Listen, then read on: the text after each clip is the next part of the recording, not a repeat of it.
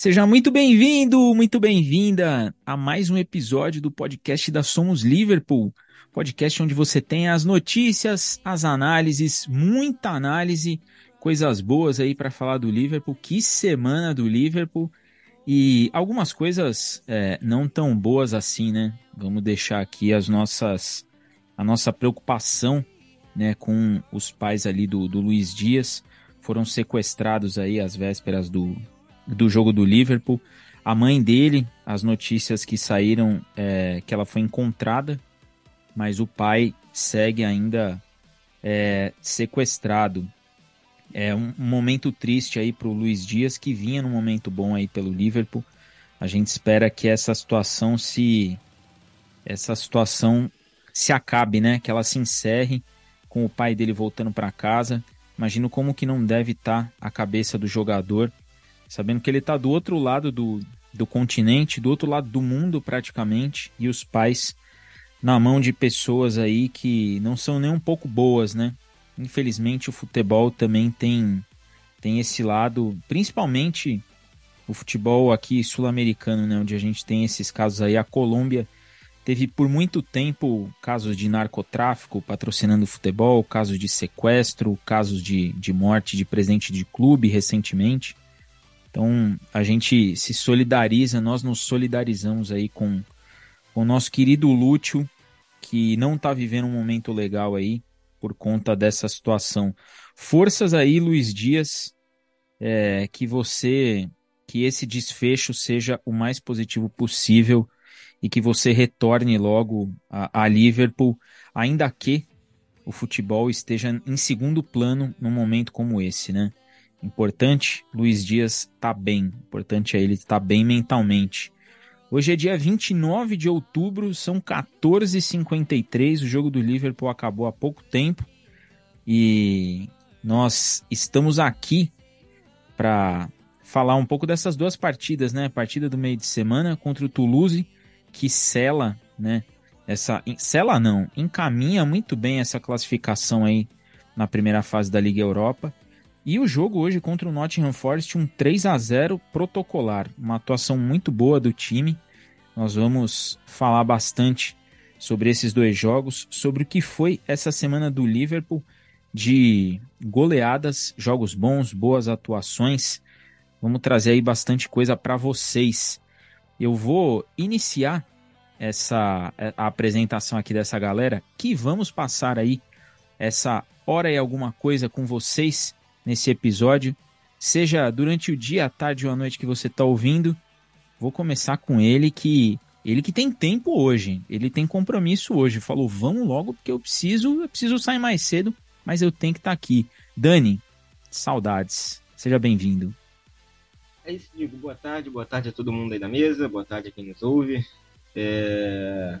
Um episódiozinho bom, né? Duas vitórias boas, tranquilas, vitórias que deram uma animada e seguir aí agora nessa toada para esse restante Premier League aí, esse quase final de ano ali, já tem a tabela do Boxing Day, já tá com a classificação encaminhada na Liga Europa, manter o ritmo, porque esse início do campeonato tá interessante, essas 10 primeiras rodadas, um Tottenham forte, um Manchester City sempre forte, um Arsenal interessante um Liverpool reformulado, é um início bem interessante do campeonato. Esse episódio tem tudo para ser bom, porque foram duas vitórias bem legais de ver. É, o Nick já, o Nick, ó, o Dani já deu a deixa aí do que, que vai ser esse mais um episódio aqui do podcast. Agora eu vou com ele. Ele não tá muito feliz hoje. O que, que aconteceu com esse Manchester United, hein, Nick? Mas tem a notícia boa, né? Já deixar aqui um beijo para a senhora Nick, a Luísa, que hoje avisou o Nick que é Liverpool já deixou claro.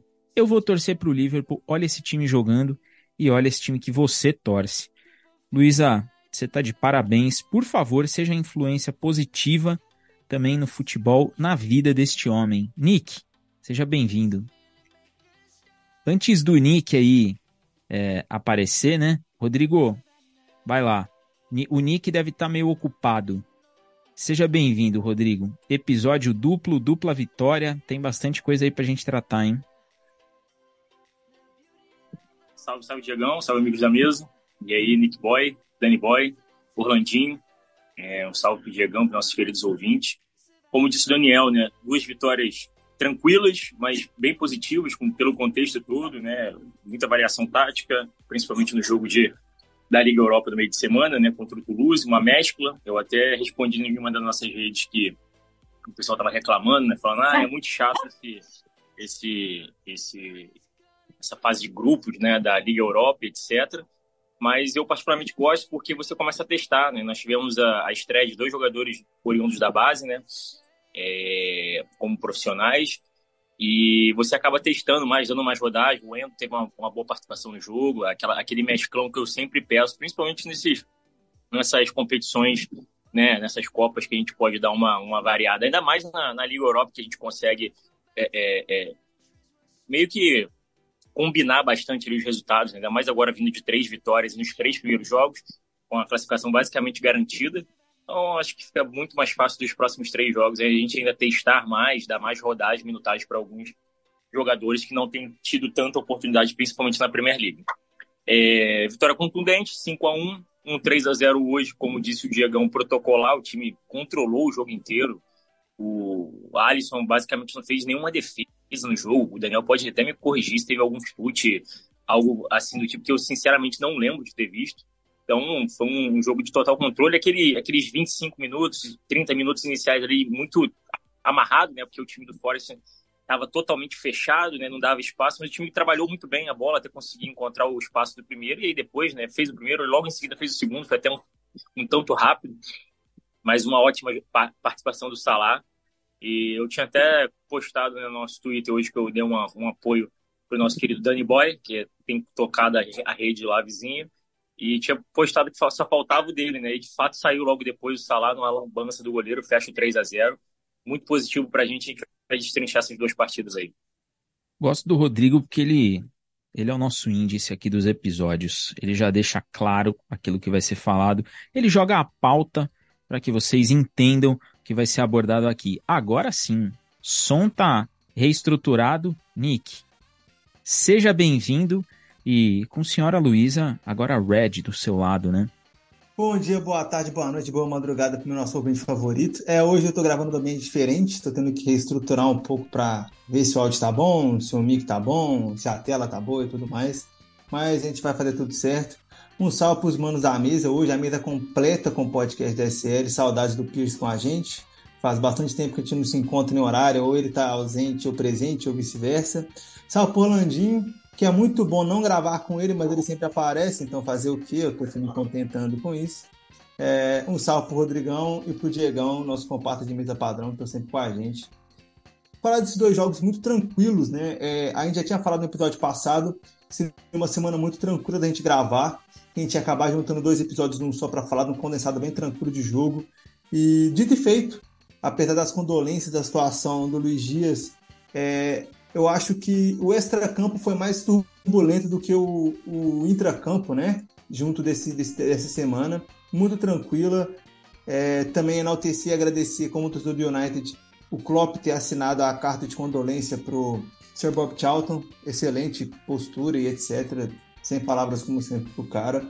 E a gente vai destrinchar isso aí porque, como o Rodrigo já deixou claro, dois jogos tranquilos, um jogo com mais um elenco mais completo, o outro mais com a base sendo estruturada, igual a gente falou, para os jogos mais tranquilos, para os jogos menos problemáticos, alternar o elenco para dar rodagem para os meninos vai ser ideal. E o Klopp está fazendo isso com a Liga Europa porque a disparidade de elenco e a disparidade tática é muito grande, é, principalmente para essa fase. Acho que para o mata-mata deve ficar menor, mas para essa primeira fase de grupos vai ficar bem explícito a diferença de nível comparado do Liverpool, comparado com os elencos que estão aí.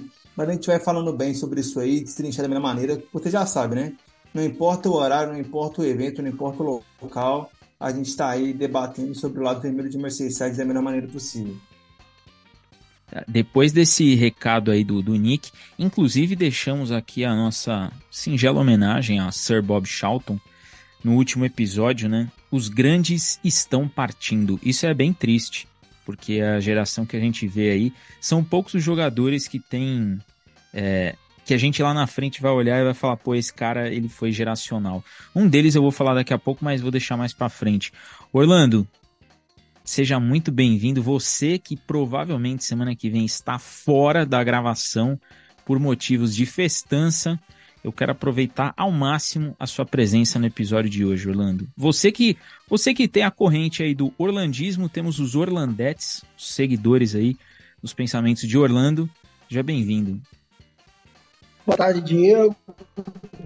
É sempre um desprazer gravar contigo, mas estamos aqui. Rodrigo, Daniel e os ouvintes, né?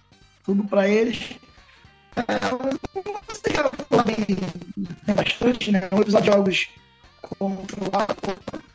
e vou começar esse essa resenha aqui, né?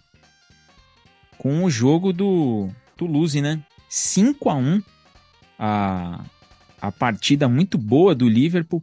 E, e aí eu vou fazer uma crítica ao pessoal da LFCTT, né? Porque saiu a escalação desse jogo e tinha um pessoal já reclamando do time. Pô, não é possível, Klopp, olha a escalação. E, e por ser um time reserva e até por. O, o desafio contra o Toulouse era contra o time mais forte do grupo, né? Contra o oponente mais forte. Mas o time do Liverpool mostrou uma força muito interessante na, na partida da Liga Europa. Rodrigo, eu vou começar contigo. Um 5 a 1 que na hora do empate teve gente que ficou meio louco ali, né? Pô, olha o que o Klopp tá fazendo. Klopp não tá se ajudando, mas o time engrenou e foi de um jeito absurdo para cima. 5 a 1 e a classificação encaminhada, né, Rodrigo?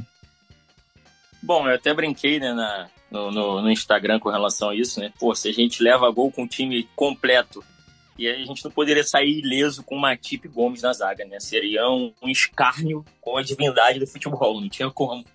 E acaba que tem um erro de posicionamento para variar do Gomes ali, o Arnold também acaba vacilando também com relação a isso.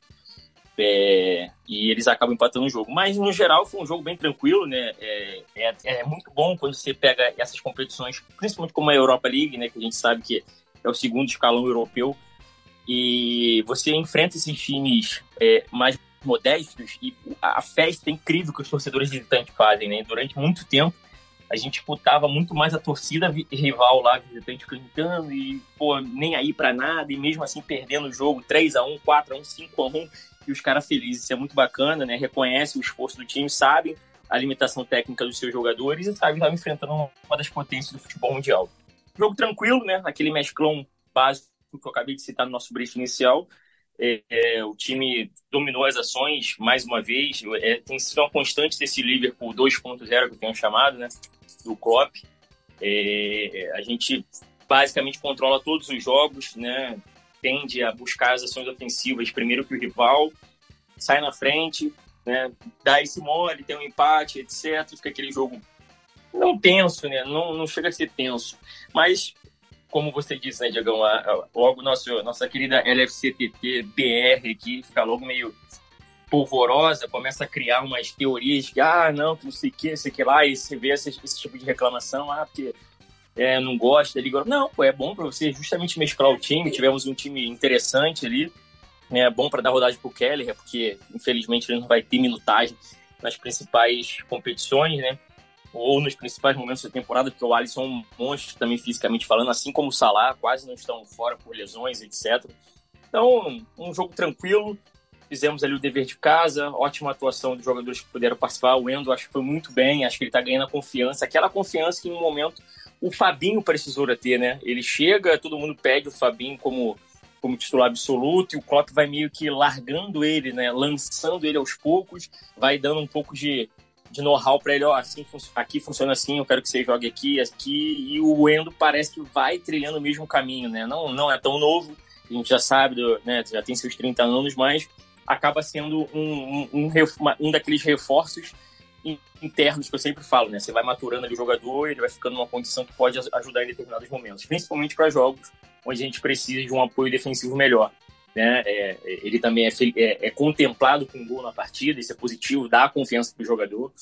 Né? E, e, eu acho que essas mesclas aí é, é, interessante por conta disso. Agora, nos próximos três jogos, eu, eu, eu pretendo, né? Pelo menos eu torço para que o Klopp use mais continue dando moral para os dois moleques que subiram, o McConnell e o outro, o Chambers, né? É, teve oportunidade também, mas teve um outro rapaz também que ele lançou, me, me, me ajudem aí se vocês lembrarem o nome, que foram os dois principais. O Champions já tinha jogado, mas o Champions começou como titular. Interessante poder ver o moleque jogando também.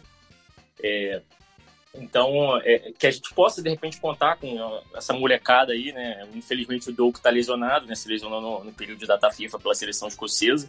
O, e... o Rodrigo, rapidinho. Oi. Foi o Callum Scanlon que entrou. Ele estreou ali no, uhum. no, lugar do Nunes, o James McConnell no lugar do Kurt Jones. E quem estava como titular era o Luke Chambers.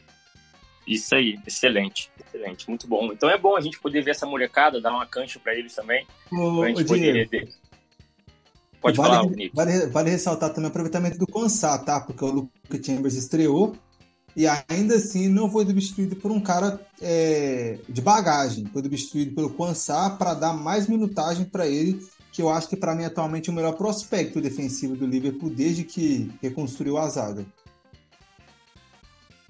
Verdade, verdade. O Kansá até segurou um rojão aí, né, daqueles no início de temporada, sem o Van Dijk, hora sem o Konaté, hora sem o Matip Gomes e o Quança acabou sendo lançado e é bom sim a gente poder contar. É, é, o que a gente vem falando, né, ao longo da temporada. É bom a gente saber quem são os moleques que a gente pode contar. Nada é, é pra tipo assim, ah, esse moleque vai ser o novo Michael Owen, o novo. Não, não é isso. Mas é, é saber as opções que você tem numa emergência, uma lesão, um jogador suspenso, uma situação atípica que, pô, você precisa resguardar para um jogo mais é difícil, vai chegar, como já disse bem, lembrou o Daniel, já estamos chegando no final do ano, daqui a o Boxing Day tá aí, a cada dois, três dias tem jogos, então assim, a gente precisa rotacionar o elenco para a gente não estourar o pessoal, a gente não vem sofrendo tanto com isso, esse é um lado positivo também do início de temporada, essa temporada a gente ainda não está sofrendo com muitas baixas é, é, é, por lesões, né? Só os nossos queridos casos de vidro, que é o Thiago, que infelizmente não, não tem muito jeito, é um histórico dele. Mas, é, de forma geral, a gente precisa sim saber quem são essas molecadas que a gente pode ter no elenco para poder né, é, ser usado aí no, no, numa emergência e a gente aproveitar e trabalhar já de fato olhando para o futuro, né? A gente não sabe o dia de amanhã se algum jogador de fato vai permanecer durante muitos anos como tem sido né, nesse, nessa geração do Klopp aí, que o jogador geralmente né, bate uma, duas, três temporadas no mínimo aqui, mas a gente não sabe o que, que acontece, né? Ou o que pode acontecer uma proposta recusável, o jogador recebe uma outra situação, tá afim de ir para outro lugar, enfim, tudo pode acontecer, então é bom a gente preparar também essa molecada olhando para o futuro. Ô Dani, vou jogar aí para você é, e pegando um, um, um, um, pouco dessa, dessa celeuma que, que a LFCTT cria, né? Com relação às escalações, né? Porque toda vez que tem uma competição que o, o Klopp entende que dá para rotacionar o elenco, e eu não vou falar competição secundária, porque aí eu acho que é desmerecer um pouco a competição, né? É, desmerecer o campeonato. Mas quando saiu a escalação, pô, o que teve de gente falando, ah, o Endo vai jogar, pô, Luke Chambers vai jogar, nossa, Joe Gomes vai jogar. E o time, quando tomou o empate, inclusive, né? Foi numa, numa falha ali de cobertura do próprio Joe Gomes, mas a gente não precisa entrar muito nesse detalhe, é, foi um time que tomou o gol de empate e logo em seguida retomou as rédeas do jogo e manteve o padrão, foi buscar o resultado, construiu ainda no primeiro tempo e no segundo bailou, né? Fechou ali a conta e passou a régua, um 5 a 1 com o time até o final buscando o gol. O, o, o Ryan Gravenbert fez um partidaço, um partidaço. E aos pouquinhos a gente vai encontrando algo que na temporada passada não tínhamos, né? Que era soluções para problemas dentro do próprio elenco. Claro que um jogo contra o Toulouse, que é 5 a 1 numa Liga Europa, talvez possa não servir tanto de referência assim quanto um jogo de Premier League. Mas ainda assim, é bacana olhar a partida que o Endo fez, ver a partida que o Gravenbert fez, o Luke Chambers, que foi, foi assim, não vou dizer que foi perfeito, mas ele fez aquilo que dele se esperava a entrada de garotos e o Klopp até é, no final do jogo, bacana indo abraçar a molecada ali, pô, você foi bem. Isso dá, dá mais confiança para esse elenco aí, né, Dani? O que, que você viu dessa partida e o que, que você achou dessas estreias dessa molecada numa noite europeia? Querendo ou não, não deixa de ser uma noite europeia em Enfield, né? É, foi o jogo em que o Liverpool teve domínio, assim, né? Eu já imaginava que o Klopp ia usar uma escalação mista em quase todos os jogos da Liga Europa, pelo menos na fase de grupos. Acho até que ele não foi poupou tanto assim, se parar pra ver o Darwin Nunes hoje, acho que é titular, se você, o Gravenbert é titular também hoje, o Arnold é titular. Então ele botou ali até bastante gente em campo. É, achei que uma partida muito boa, o time criou bastante, o Gravenberg foi o melhor em campo para mim, fez um jogaço, o Endo também fez uma partida muito boa, que ele tá precisando, porque tem poucos minutos na Premier League, então nas Copas e na, na Europa League tem do momento. É, acho interessante destacar o Jota, cara. É um cara que tem sido bastante constante nesse início de temporada, tá sempre guardando dele ali. Acho que ele tem seis jogos, seis gols em oito jogos em Enfield, assim, tem uma média bem interessante. E fez gol nesse outro jogo que vamos comentar hoje. Tem sido um cara que tem sido importante, né? Ele sem lesão é sempre um cara que vai guardar ali pelo menos 15 golzinhos numa temporada. É importante ter jogador no elenco. Parece não se importar também em não ser titular absoluto, né? Hoje mesmo o Klopp disse na entrevista que ele só foi titular no jogo contra o o Forest porque o Luiz Dias foi cortado por motivos óbvios. Mas foi uma boa partida. O Luke Chambers que, que fez ali na estreia dele na Europa League. Não achei nem que fez um grande jogo, mas era esperado. Né? É, talvez ele era o mais cru de todos esses. Gostei da partida do, do Endo, gostei muito da partida do Gravenbert. Acho que o, o Darwin Nunes, né, que é bizarro, ele perde aquele gol, mas ele vira o centro de tudo. Mas ele sempre jogando bem nessa temporada, tem sido muito constante. O, o Jones, que acho que perde, pode ser importante para ele ali na Europa, porque acho que ele perdeu a vaga para o Gravenbert nesses jogos em que ficou suspenso. O Gravenbert acho que acabou atropelando ele, muita qualidade ali no meio de campo para conduzir a bola, para tentar achar um passe mais diferente do que o Jones. Eu, eu gostei da partida do, do Endo, eu gostei da partida do Gravenbert, eu gostei bastante da partida do Gomes. Acho que foi um dos jogadores da defesa que conseguiu ir bem ali. Eu não gostei tanto da partida do Matip, Acho que o Jones. O... Melhor e pior. Melhor e pior rating da zaga que você acabou de escrever, tá? O pior é o Matip e o melhor é o Gomes. O Gomes é, finalmente e... bateu um 8 de média no Sofá Escola depois de quase um ano. Isso. E, e o Gomes ainda estava na questão ali de ter um lateral esquerdo com zero experiência, basicamente, né? Que era o menino da base do lado dele. Mas acho que foi uma boa partida, cara. Um jogo bom, encaminhadaça a classificação. Acho que dá para poupar ainda mais. Tem Copa da Liga agora já no meio da semana, que também deve jogar esse time, um time similar, similar a esse. Então acho que é importante é tá quase classificado, não vai precisar se desgastar nessa rodada agora aí de novembro e dezembro, que são rodadas mais apertadas da Premier League. Você pode botar um time até mais alternativo que esse.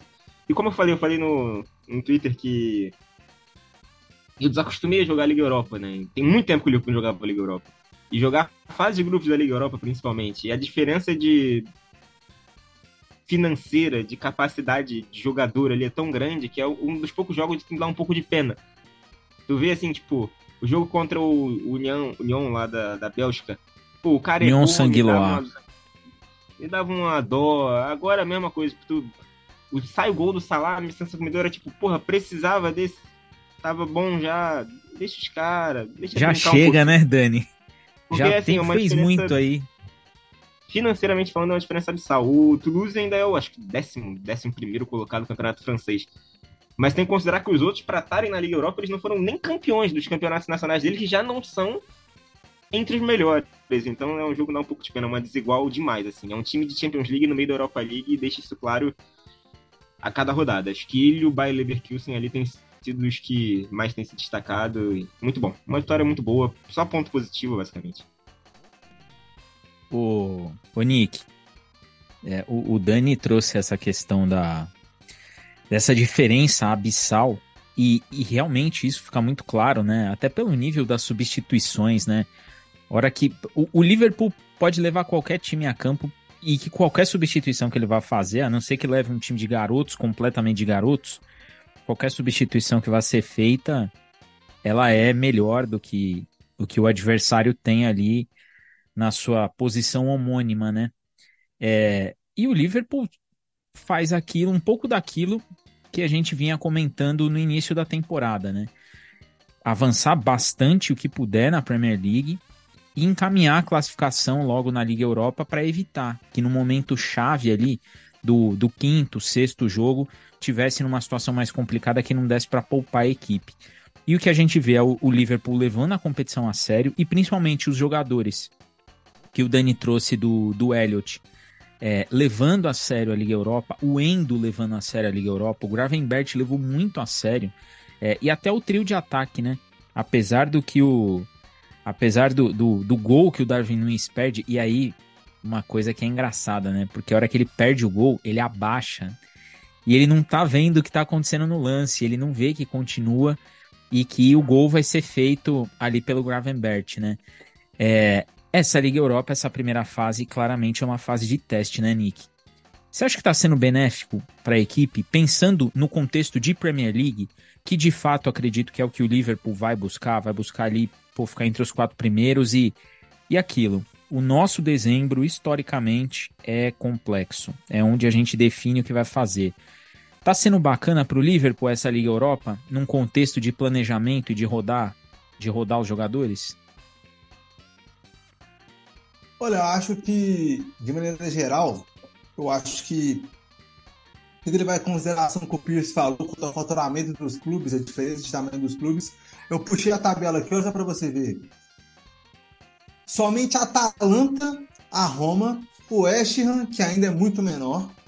Aí a gente tem é, vamos colocar aqui o Bayer Leverkusen e ainda por cima, talvez assim, correndo por fora, assim, um Betis ou um Freiburg, que, com, que tipo, tem faturamento de elite hoje global na Liga Europa. O que, que isso traz? Cara, o segundo elenco do Liverpool hoje, ele compete de parear e de se estressar para ganhar com alguns adversários. Com outros, ainda vai ter facilidade. E aí que mora, é aí que mora a solução, que é o quê? É igual o que o próprio Pierce falou, o Endo, que para mim é um cara que é um reserva de luxo pro Liverpool hoje no meio campo, vamos falar assim. Tá jogando a puta de uma bola na seleção e ainda assim não é a prioridade de volante pro Liverpool. E quando entra na Liga Europa, os dois jogos que entrou, assim, sem palavras, estável, constante, faz a função com perfeição. O Gravenberg veio de uma adaptação mais complicada e agora já está muito melhor adaptado, muito mais frequente, muito mais constante na sua função e etc. E os meninos, cara, os meninos jogaram a bola muito tranquila no jogo de quinta-feira, assim, é... mostraram até um pouco de maturidade para a competição. É, mas igual o Pierce falou, o nível técnico exigido para eles foi muito menor, então deu muito mais conforto para eles. Mas ainda assim, eles vestiram o selo da Liga Europa para poder jogar e parece que não sentiram peso nenhum por isso. E aí o ataque já é um negócio mais complicado. O ataque do Liverpool é qualquer um dos seis. Você pode colocar Luiz Dias, Gakpo, é, Darwin, Jota e até mesmo o Elliot, se for o caso, o nível vai ser muito maior do que o grupo inteiro do Liverpool tem. Eu acho que os únicos dois times que para mim podem vir a incomodar o Liverpool é o West Ham e a Roma. A Roma vive grande momento com o Mourinho e o Lukaku tá comendo a bola. Pode ser que incomode. E fora esses dois, na minha cabeça, um Atalanta e os times que caírem da, da, da, da, da Champions League via playoff. É os únicos cenários para mim que são tipo assim, cara, se não for isso aqui, o Liverpool só pode perder para ele mesmo e assim vai. Agora, para o cenário de dezembro, é, é o que eu falei. É para mim jogar os três jogos e fazer nove pontos, jogar a quarta rodada, ganhar 12, classificado, perfeito e tal, e, e joga alternadíssimo para focar na Premier League, porque como a gente falou no episódio passado, não sei se o Pierce é, é, a gente conversou com o Pierce também sobre isso. O Liverpool ele, hoje, ele, ele, a gente começou a temporada não cotando ele na briga pelo título e ele tá ele tá como candidato ali no G4 para brigar pelo título, contender ele só está a, a, menos de três pontos, a mais de três pontos de distância, quer dizer, do Tottenham. O resto é completamente palpável, alcançável. Então, assim, e é igual a gente falou, dezembro, janeiro ali e tal, são meses muito clutch, porque é o intervalo de jogos que vai ter as Copas e vai ter a decisão a classificação de Champions, para os clubes da Champions e vai ter o Boxing Day. Então, assim, eu acho que para o Liverpool, o Liverpool tem total condição de estar um passo à frente, sim, se conseguir condicionar certamente seu elenco, porque e, o Liverpool é o único clube que está ali que vai. É o Liverpool e o Tottenham, na realidade, que vão ter o conforto de poder poupar jogadores sem ter preocupado com a competição europeia. Os outros dois que é, que estão ali, cara, eles vão cortar dobrado. Eles vão cortar dobrado. E se deixar, se deixar, corta muito dobrado. Porque o Arsenal vem de um grupo que pode acabar jogando um Sevilha pro Liverpool na Liga Europa. E os jogos vão ser difíceis. E o, e o City, Ah, mas o City está tranquilo na Liga Europa, não sei na Champions, não sei o que, mas é Champions. Não vai poder colocar o time reserva, completamente reserva, para o jogo 5 da fase de grupos. Não vai. Pode colocar no máximo para o jogo 6, já classificado em primeiro. O Liverpool não. O Liverpool pode fazer 12 pontos agora no começo, no começo de novembro e dali para frente só poupar. E aí fica muito tranquilo o calendário. Fica tranquilo porque vai ter Manchester United para vocês poderem bailar em cima da gente em dezembro. E assim vai. E a estruturação vai, comer, vai continuar muito forte para ter um, um começo de 24 perfeito. Que acho que, dadas as devidas proporções de emoção da FCTT, é, é um 2024 muito melhor do que todo mundo esperava, eu acho, né? Você quer, queria falar, Pierce? É, não, só aquela que você falou do City e tal. E o detalhe importante, né? Que é bom ter o calendário mais livre possível, porque o líder hoje, que é o Tottenham, ele tá com o calendário só Premier League até o começo da FA Cup, porque ele não tá em competição europeia, ele foi eliminado da Copa da Liga.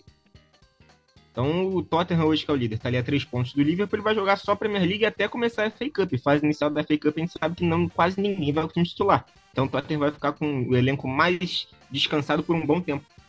E, então é muito importante que você falou do calendário. E o elenco vive grande fase. Tipo assim, eu acho que hoje, por sensação, é o, elenco, é o momento mais perigoso. E a gente fica zoando. Ah, é o esquenta poltrona de título, é o esquenta trono e tudo mais. Beleza. Só que se, cara, Vamos colocar um cenário hipotético. Se o Liverpool tivesse na Champions e tivesse na, na vamos colocar que o Liverpool tivesse no lugar, sei lá, do Newcastle hoje, sabe? É, não tem como, cara. Imagina no grupo da morte tem que jogar os seis jogos como se fosse a morte do Liverpool. Não ia ter elenco.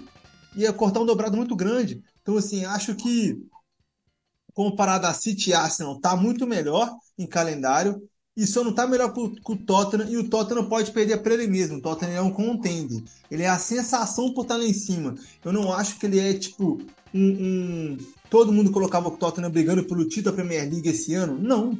Literalmente não. E tá lá. Porque é, vamos dar ressalva para um cara que a gente conhece, falou, fala desse cara mil anos na nossa cabeça. O Madison tá vivendo a melhor temporada da carreira dele. Em números, em, em minutagem, em assistência e tal.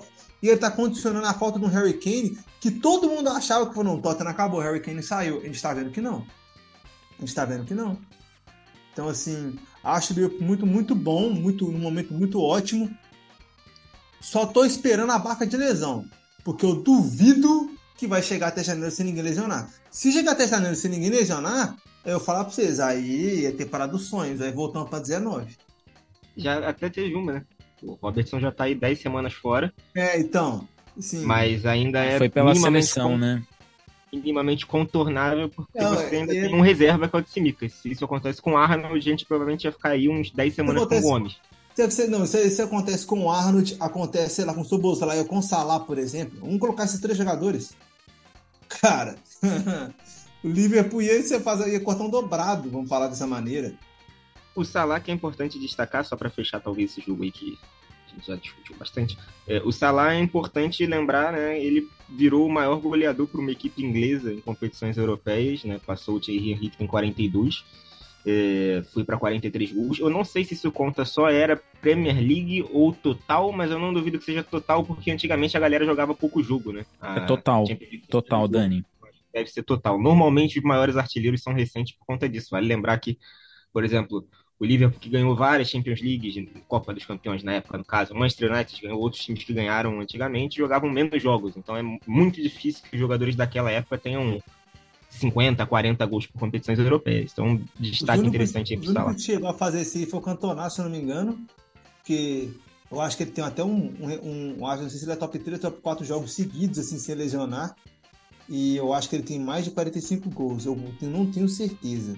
Mas isso é por. por. maluquice do cara, porque o cara também carregava o elenco nas costas. Orlando, pra gente fechar aí esse assunto Liga Europa, é competição que já se desenha com o Liverpool em primeiro lugar, né?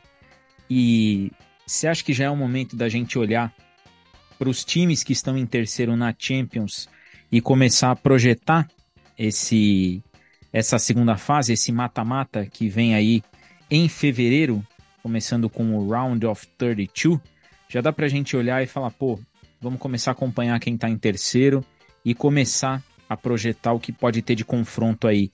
Você já está nessa vibe ou pode ter alguma reviravolta aí, Orlando? Olha, Diego, sim, como disse o Daniel, pela disparidade do grupo, pela disparidade de elenco, é, o Liverpool também fez as coisas serem fáceis, porque às vezes você coloca um grande ali e ele se complica por conta própria, né? O Liverpool não, o Liverpool fez o que queria fazer e conseguiu chegar onde a gente imaginava que tinha que chegar aqui, praticamente a primeira posição já resguardada, até pela facilidade do grupo, pela sorte do sorteio. Dito isso, sim, cara, já dá pra gente brincar já. Eu, particularmente, quem, o pessoal aqui do grupo sabe isso, estou sempre brincando de fazer cálculo, de fazer projeções, entendeu? E é como o Nicolas falou, por exemplo, vê que vem um, um Cevidia da vida, um desse aí, a coisa já complica para a segunda fase. Mas já dá pra fazer essa brincadeira já. E só para arrematar, é, a gente falou que esses dois jogos foram dois jogos protocolares. Novamente, no, no jogo de futebol jogam dois. Eu gostaria de ressaltar isso. O Liverpool o Liverpool fez com que fossem protocolares, tá? Até quando a gente joga o time misto hoje em dia, até um tempo atrás, sei lá, uns dois anos atrás, era um negócio muito complicado. Gente não tinha banco, mas hoje em dia a gente tem. A gente tem um, um meio de campo. Fala, Nico, pode falar. Ainda é, ainda é, porque quando inventa de colocar Diogo na lateral direita, por exemplo, o jogo fica complicado. Sim, sim, sim, não. Mas em relação ao tempo atrás, a complicação do elenco diminuiu bastante. Entendeu? É isso que eu quis dizer. E aí a gente consegue colocar lá o Gravenbeck, como você falou que já é um quarto lá, você tem que ter um Jones ali, tem um Elliot, todos os três podem colaborar no meio de campo, sendo o Gravenbeck o melhor deles, diga-se passagem. Então o Liverpool fez com que fosse protocolar, entendeu? Esse, esse jogo contra essa primeira fase e mereceu, e mereceu isso. Isso é um mérito, sabe? É um elogio, porque, como eu digo, muitas vezes você pega clubes que vão lá e colocam o time em reserva, o misto, e se complica e acaba tendo que entrar na, no, no, segundo turno do, do primeiro turno do, da, da Liga Europa, fase de grupo, tendo que jogar os últimos jogos a Vera. E não é o caso do Liverpool. Então fica mais esse elogio. Da parte tática, parte técnica, acho que a galera já destrinchou bastante. Eu só queria dizer que o fato de ser fácil, o Liverpool tem mérito nisso. Ele fez ser fácil. Perfeito, Orlando. Concordo contigo. Essa é uma temporada que a a facilidade que o time criou para si, é, ela precisa ser pontuada. É, entrando aí na, na, partida de hoje, né, 3 a 0 contra o Nottingham Forest, jogo em casa, protocolar a vitória. Já havia dito no último episódio que da, do pelotão ali de cima do G4, o Liverpool é quem tem a tabela mais acessível, né? tabela mais fácil de, de adversários. Pegou o Nottingham Forest hoje, o começo foi um pouco travado, mas saiu o primeiro gol, logo em seguida saiu o segundo. O segundo tempo já foi bastante protocolar e sai o terceiro gol ali. Ainda teve um quarto, mas estava impedido o Cold Gakpo, né? Num belo passe do Elliot, uma jogada muito bem feita ali do, do ataque do Liverpool. Fato é que o time, rodada a rodada, vai se consolidando ali em cima, né? Vê os confrontos diretos acontecendo, não tá tomando conta né? Não tá tomando conta aí dos adversários, está vencendo os jogos e se impondo. E, e, isso é importante, essa imposição. Mesmo diante do Tottenham, foi um time que jogando com a menos se impôs, quase ganhou, não fosse os pormenores de arbitragem, mas é um time que se sai muito bem. Pegou hoje o Nottingham Forest em casa, fez o que tinha que fazer. E Dani, além de saber a sua opinião sobre o jogo, queria falar contigo sobre um jogador em especial, a genialidade de Mohamed Salah. Já falei isso algumas vezes. Não fosse a nacionalidade egípcia, se ele fosse ocidental, ele já era, já tinha ali um prêmio de melhor do mundo. Como é craque o Salah. O que, que você viu do jogo de hoje, Dani? Era um jogo bem tranquilo, como você falou. O Liverpool tem uma tabela favorável nesses próximos jogos. Acho que é talvez uma sequência para o Liverpool chegar ali em dezembro na liderança ou muito próximo disso. E eu já falei, eu acho que talvez o Liverpool não seja nessa temporada, temporada que eu acredite mais que o Liverpool vai ganhar o título, mas tem mostrado que pode vir a fazer isso, é ver se vai conseguir manter conforme as coisas forem afunilando. Um jogo que o Klopp comentou, né?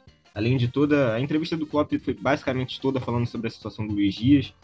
Ele disse que ficou emocionado quando os jogadores levantaram a camisa, que os jogadores estão é, tentando ajudar de alguma forma o próprio clube, que obviamente dispensou ele dos jogos, que tinha gente lá com ele, é, que os jogadores queriam ganhar por ele, falou um pouco sobre isso.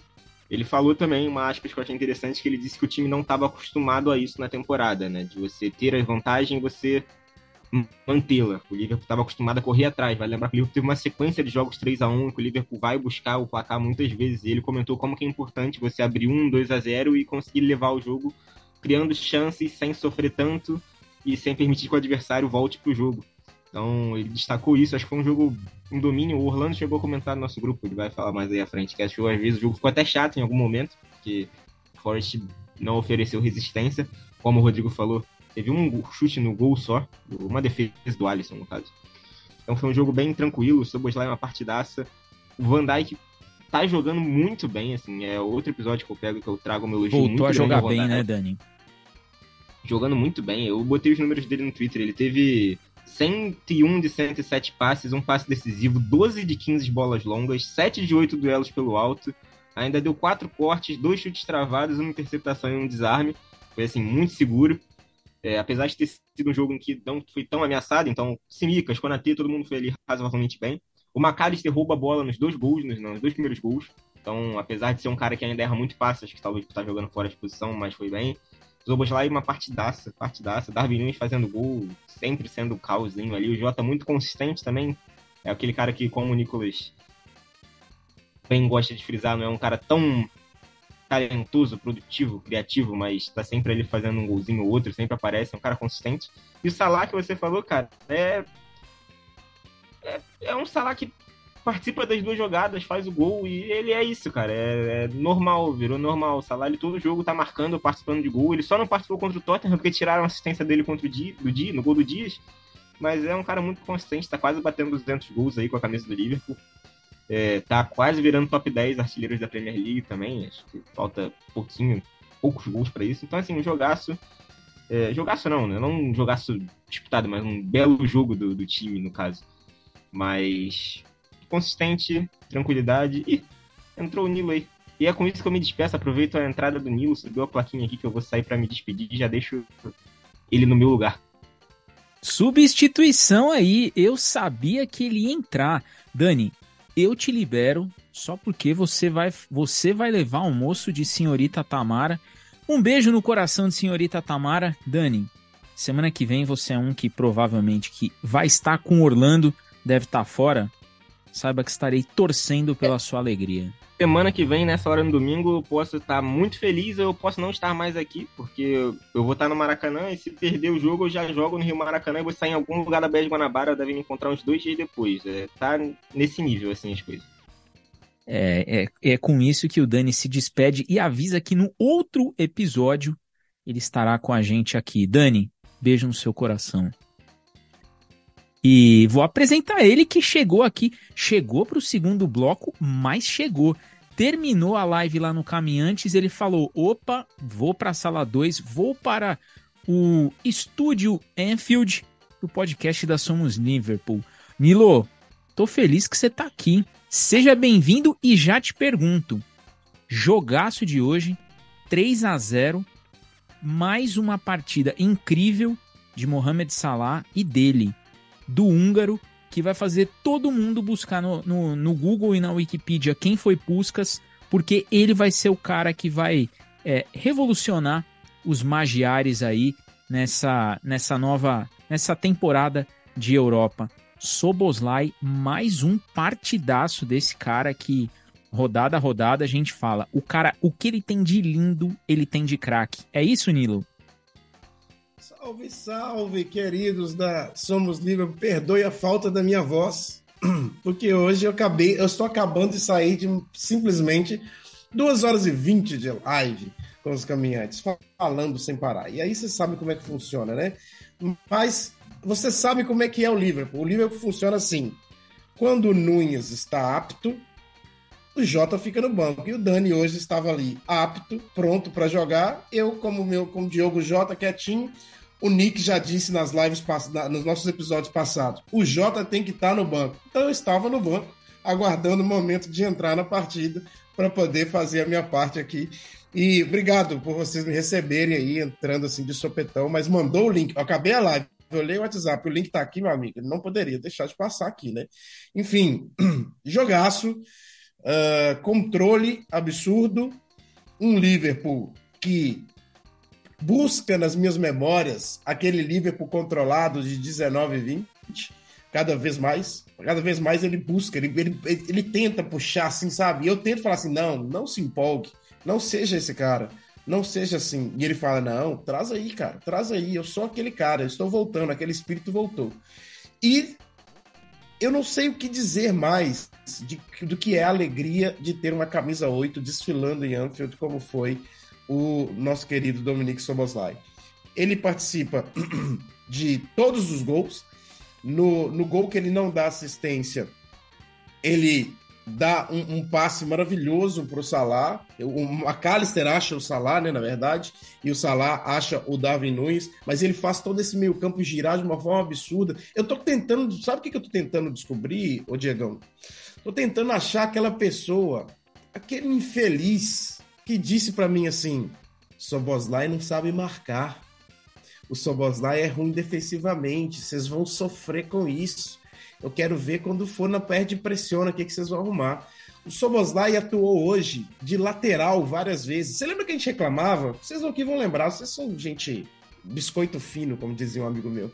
É, é o, o, a gente estava reclamando que o Salah voltava muito na lateral direita e que o deslocamento do Arnold estava matando o jogo do Salah, o Klopp percebeu isso e não falou para o Arnold parar de vir para o meio. O Soboslai se desloca agora e vai virar o lateral lá na, lá na linha mais baixa do Liverpool diversas vezes hoje, justamente para que o Salah esteja espetado lá na frente. Então, assim. Anilo, Anilo o Salah, o, o, o Soboslai, gênio como é, já tá fazendo a função do Henderson e ninguém tá vendo. Exatamente. Encostado Exatamente. na direita e na hora que vem, o Arnold vai? Vai, eu fico. Eu vou, o Arnold fica. E essa troca aí. Exatamente. Esse, ele, cara, aí, esse cara ele, aí, ele potencializa o McAllister e o Gravenberg, né? Ele potencializa ele vai, o McAllister e o Gravenberg, né? Ele vai suprir duas funções, que ele vai suprir a falta de perna do Keita e a falta de, de, de e a falta do Henderson no, no elenco. Assim, é, eu não sei quantos coelhos a, o cajado do Dominique Soboslai está, está matando, mas que são mais de dois, com certeza é. é. Eu te digo que são mais de dois, sabe por quê? Porque ele traz toda aquela coisa do Henderson que você disse. Porque o mais incrível é que o Henderson ele não era tido como o primor técnico do meio-campo do Liverpool. Ele nunca foi o primor técnico. Tanto que o meio-campo do Liverpool não era conhecido como um meio-campo técnico era conhecido como um meio-campo físico, um meio-campo presente, um meio-campo que não desistia de nenhuma jogada.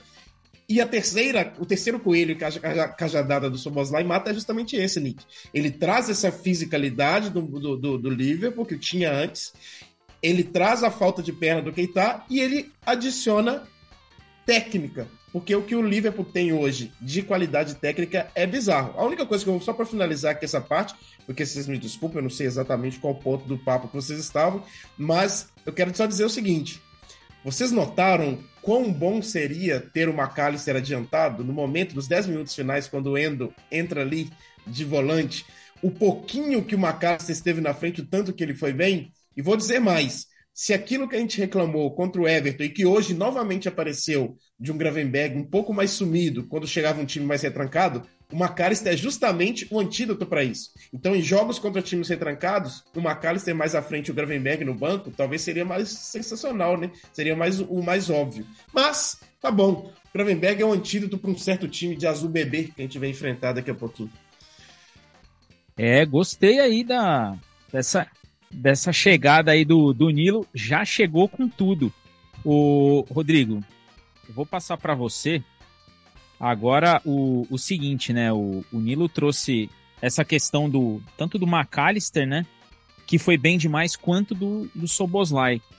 E vale a pena a gente olhar para esse ataque como um todo, né?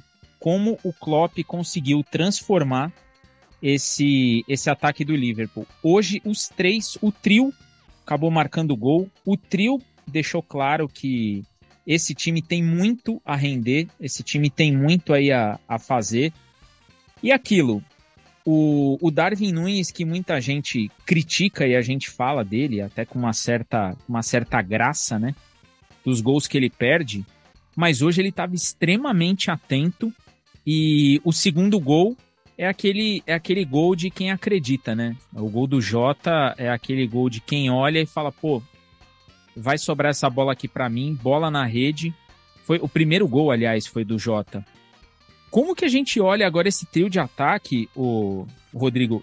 Tem o, a questão do Dias aí, que tá enfrentando um drama, mas a gente sempre questionou muito esse Jota titular, e é um Jota que, como titular, tá sendo bem irregular. Dá pra gente olhar e já ver esse ataque mais desenhado e tendo mais opções de jogo, pensando no rendimento dessa galera aí da frente, e aquilo, né? O Salah não sai do time, né, Rodrigo? Deixar um salve aí pro Nilo, seja bem-vindo mais uma vez, Nilão, tamo junto. É, só pegar um pouco do gancho do que ele e o Nicolas colocaram, assim que ele começa a falar do desenho de jogo defensivo do, do Soboslai, eu lembrei na hora do Henderson e o Nick foi muito feliz nessa, nesse apontamento, tá?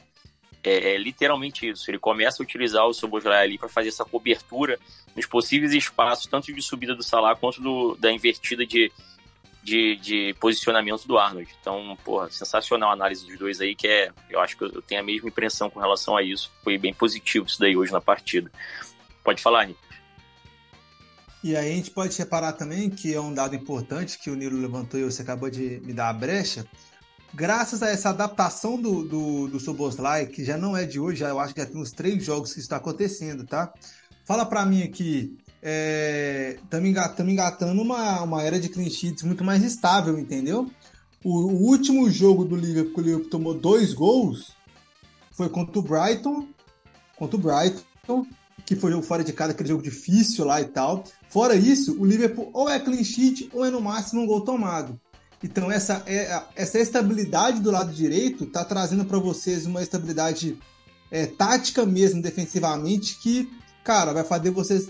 tá fazendo vocês voar, voltarem a voar abaixo, porque. É, não tem o que dizer, entendeu? Eu só acho que é o que o Nilo falou. Eu acho que eu vou te perguntar também se você não acharia melhor se o Endo fosse primeiro volante com o McAllister mais solto, mas aquele lado direito eu acho que para mim tá resolvido. Eu acho que hoje acabaram os argumentos pro Nicolas parar de reclamar do lado direito do Liverpool. É, o problema com relação que eu vejo com relação ao Endo é que, porra, como é que você vai bancar o, o Gravenberch que tá jogando demais também? Tá, tem uma profundidade absurda nesse box-to-box do time. Ajuda, principalmente nesse momento de transição.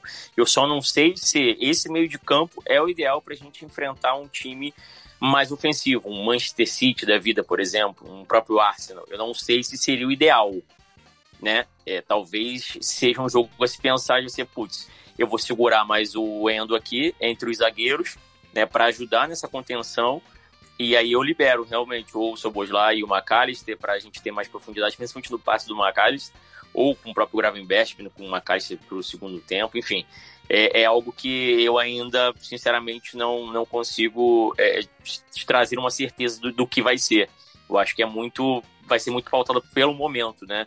Mas esse trio, né, o, o trio Gravenberch, é, McAllister e Soboslai está encaixando perfeitamente. Fica até chato você também pensar em mexer agora. Tipo, putz, agora que os caras estão começando a ter aquela rotação bacana, eu vou... Eu, é, não sei, não sei se a gente ficaria satisfeito com a mexida no momento, né?